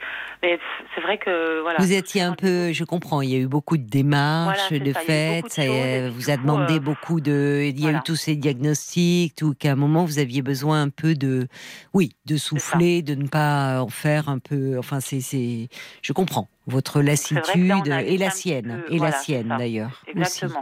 Exactement. Oui. Parce que dès qu'il faut aller à un rendez-vous, c'est Oui. voilà, ça Oui. souffle, ça, bon. Alors, d'accord avec vous, et je comprends tout à fait, mais là, si, alors, tout dépend la fréquence des crises, entre guillemets. C'est-à-dire, est-ce que la, la dernière fois, ça remonte à quand? Enfin, est-ce que c'est fréquent euh, ou pas? Enfin, oui, Ben, c'est. je sais pas, oui, c'est presque tous les jours, je dirais. Hein. oui, Euh, à dès tous les jours. frustration, en fait. Dès qu'il y a une frustration, alors on lui dit mais c'est pas possible, prends sur toi, tu peux pas réagir comme ça. On te demande de faire quelque chose. C'est tout de suite. euh, Bon alors, je, je pense qu'il essaie de faire des efforts aussi quand même, hein. Mais euh, il n'arrive pas à se maîtriser, quoi. Il n'arrive pas à. Mais il va falloir l'y aider. Mhm. Et là, et là, pour le coup, face à, ce, à ces, à ces symptômes-là, là, euh, il faut pas lui laisser le choix. Là, il faut reprendre un suivi. Pas pour euh, le, le plan scolaire. Oui, Dire, on voit bien, il y a quelque chose qui te déborde, qui, euh, nous aussi, on est dépassé. On a le droit. C'est important même. On peut, même pour des ados, je vais vous dire, ça leur fait du bien. Oui, être dépassé, euh, façon de parler. Mais au fond, de voir que leurs parents, euh, euh, ils sont pas euh, non plus parfaits à tout, à tout, tout surmonter. On peut dire, c'est de dire, là, écoute, c'est plus, c'est plus possible pour toi et pour nous aussi. On peut pas vivre comme ça. Pour sa sœur, Enfin, ouais, c'est pour l'équilibre familial finalement. Parce que lui n'est pas bien. Euh, il n'est pas bien, c'est-à-dire qu'à un moment c'est le pulsionnel qui l'emporte. Il y a quelque chose comme ça euh, où euh, il réagit encore comme le ferait un petit enfant. Et pour l'environnement familial, c'est préjudiciable pour tout le Bah, monde au fond. Ça met tout le à monde sur les nerfs, voilà, c'est- voyez. a- Oui. Dès, qu'on- dès que j'appelle à table, on se dit bon alors qu'est-ce qui va encore se passer? Ça- Voilà, c'est pas voilà, possible. ça. Ça fait vivre euh, un peu dans, un peu sur le qui vive. Pour sa sœur, je sais pas quel âge elle a, mais Elle a 16 ans. elle a Oui. 16 ans. Elle a aussi besoin d'attention et le droit de vivre dans un environnement calme quand elle rentre à la maison, avec des parents qui puissent, qui, qui peuvent aussi être présents pour elle, Euh, et pas uniquement son frère qui accapare toute l'attention. Ah c'est ça, c'est exactement ça. Ouais. Mm. Vous voyez? Et pour vous aussi, pour votre couple? Ça met tout le monde, euh, ça met à tout- euh, les, les nerfs à rude épreuve de tout le monde. Et il faut lui présenter comme cela à votre fils. C'est-à-dire, euh, parce qu'avec les ados, et au vu de, des spécialistes que vous avez consultés, il va dire Ah non, pas encore les psys, euh, Oui, j'en ai marre. Mais là, c'est pas pour le tester. Bon, d'accord, vous avez euh, pris acte de ces particularités. Mais là, vous vous trouvez face à une difficulté. C'est aussi une façon de signifier des limites. Voyez? Ouais. En lui disant, on est conscient, ton père et moi, qu'il y a quelque chose qui te déborde, qui est aussi lié à son âge. hein. Vous savez, il, il entre dans une période de la vie, l'adolescence, toutes les cartes de l'enfance se rejouent. Voyez? Tout se remet, tout ce qui n'a pas été bien réglé euh, revient là sur le devant de la scène. Et c'est une chance, au fond, formidable, même si ça peut être compliqué. Euh, c'est une chance formidable parce que justement, tout ce qui n'est pas bien élaboré, tout ce qui reste un peu fragile, peut être à nouveau euh, accompagné et, et consolidé, solidifié pour que tout se passe bien à l'âge adulte. Donc, si vous voulez, là, c'est une façon de mettre des limites, parce que sinon, ça devient presque un quotidien qui s'installe où les crises de votre fils, ben, elles en font partie. Et comme vous dites, on se met à table, qu'est-ce qui va se passer? Et vous avez le droit, sa sœur a le droit de partager des repas tranquillement. Oui, bah d'ailleurs, elle apprécie hein, le peu de fois où il est pas là. Elle dit oh là là, Et qu'est-ce que oui, c'est calme. vous voyez Oui. mhm. Comment ça se passe euh, au collège actuellement pour euh, lui justement? Est-ce qu'on, est-ce que euh, on vous, les, les professeurs se plaignent parfois de son comportement ou par rapport Alors, euh, il a énormément de remarques, beaucoup d'heures de colle. Bon, après, il est dans D'accord. un collège privé, on Oui. va dire peut-être plus strict qu'un collège public. D'accord. C'est vrai que euh, moi, j'ai travaillé euh, dans ce collège tout au début de son entrée en sixième et j'ai souhaité ne plus y travailler parce que justement, les professeurs venaient régulièrement me voir. Ah oui. Euh, et là, je, Oui, je plus à comprends. faire Non, c'est compliqué. choses, euh, non, voilà. non, oui, c'est compliqué pour vous. Vous êtes sa Donc maman, vous voilà. n'êtes pas. Oui, oui. Je oui. me suis éloignée de Oui, du collège parce que mieux. il faut que lui fasse son parcours. Moi, je Oui, fais le même mien. pour votre fils, c'est mieux d'ailleurs aussi. Oui, oui, Oui. Donc euh, voilà, mais c'est vrai que régulièrement, ben, Il y a ben, des heures de colle. Ah oui, oui, Il y va, il hein. accepte, il Ah fait. oui, oui, il y va. Bon, très il bien. fait, euh, Très bien. oui, oui. Des- et avec, il a des amis. Il a. Alors il a très très peu d'amis. Il avait un ami, euh, on va dire depuis qu'il était chez la nounou, qu'il a suivi euh, jusqu'en CM2. Ah oui, d'accord. Oui, oh, ça a dû et- être dur alors de se dur, séparer. ils sont, ils sont en contact quand même. D'accord. on habite dans la même ville. Maintenant, ils Mm. se- ne se voient plus que par jeu interposé, jeux vidéo. Bon, d'accord.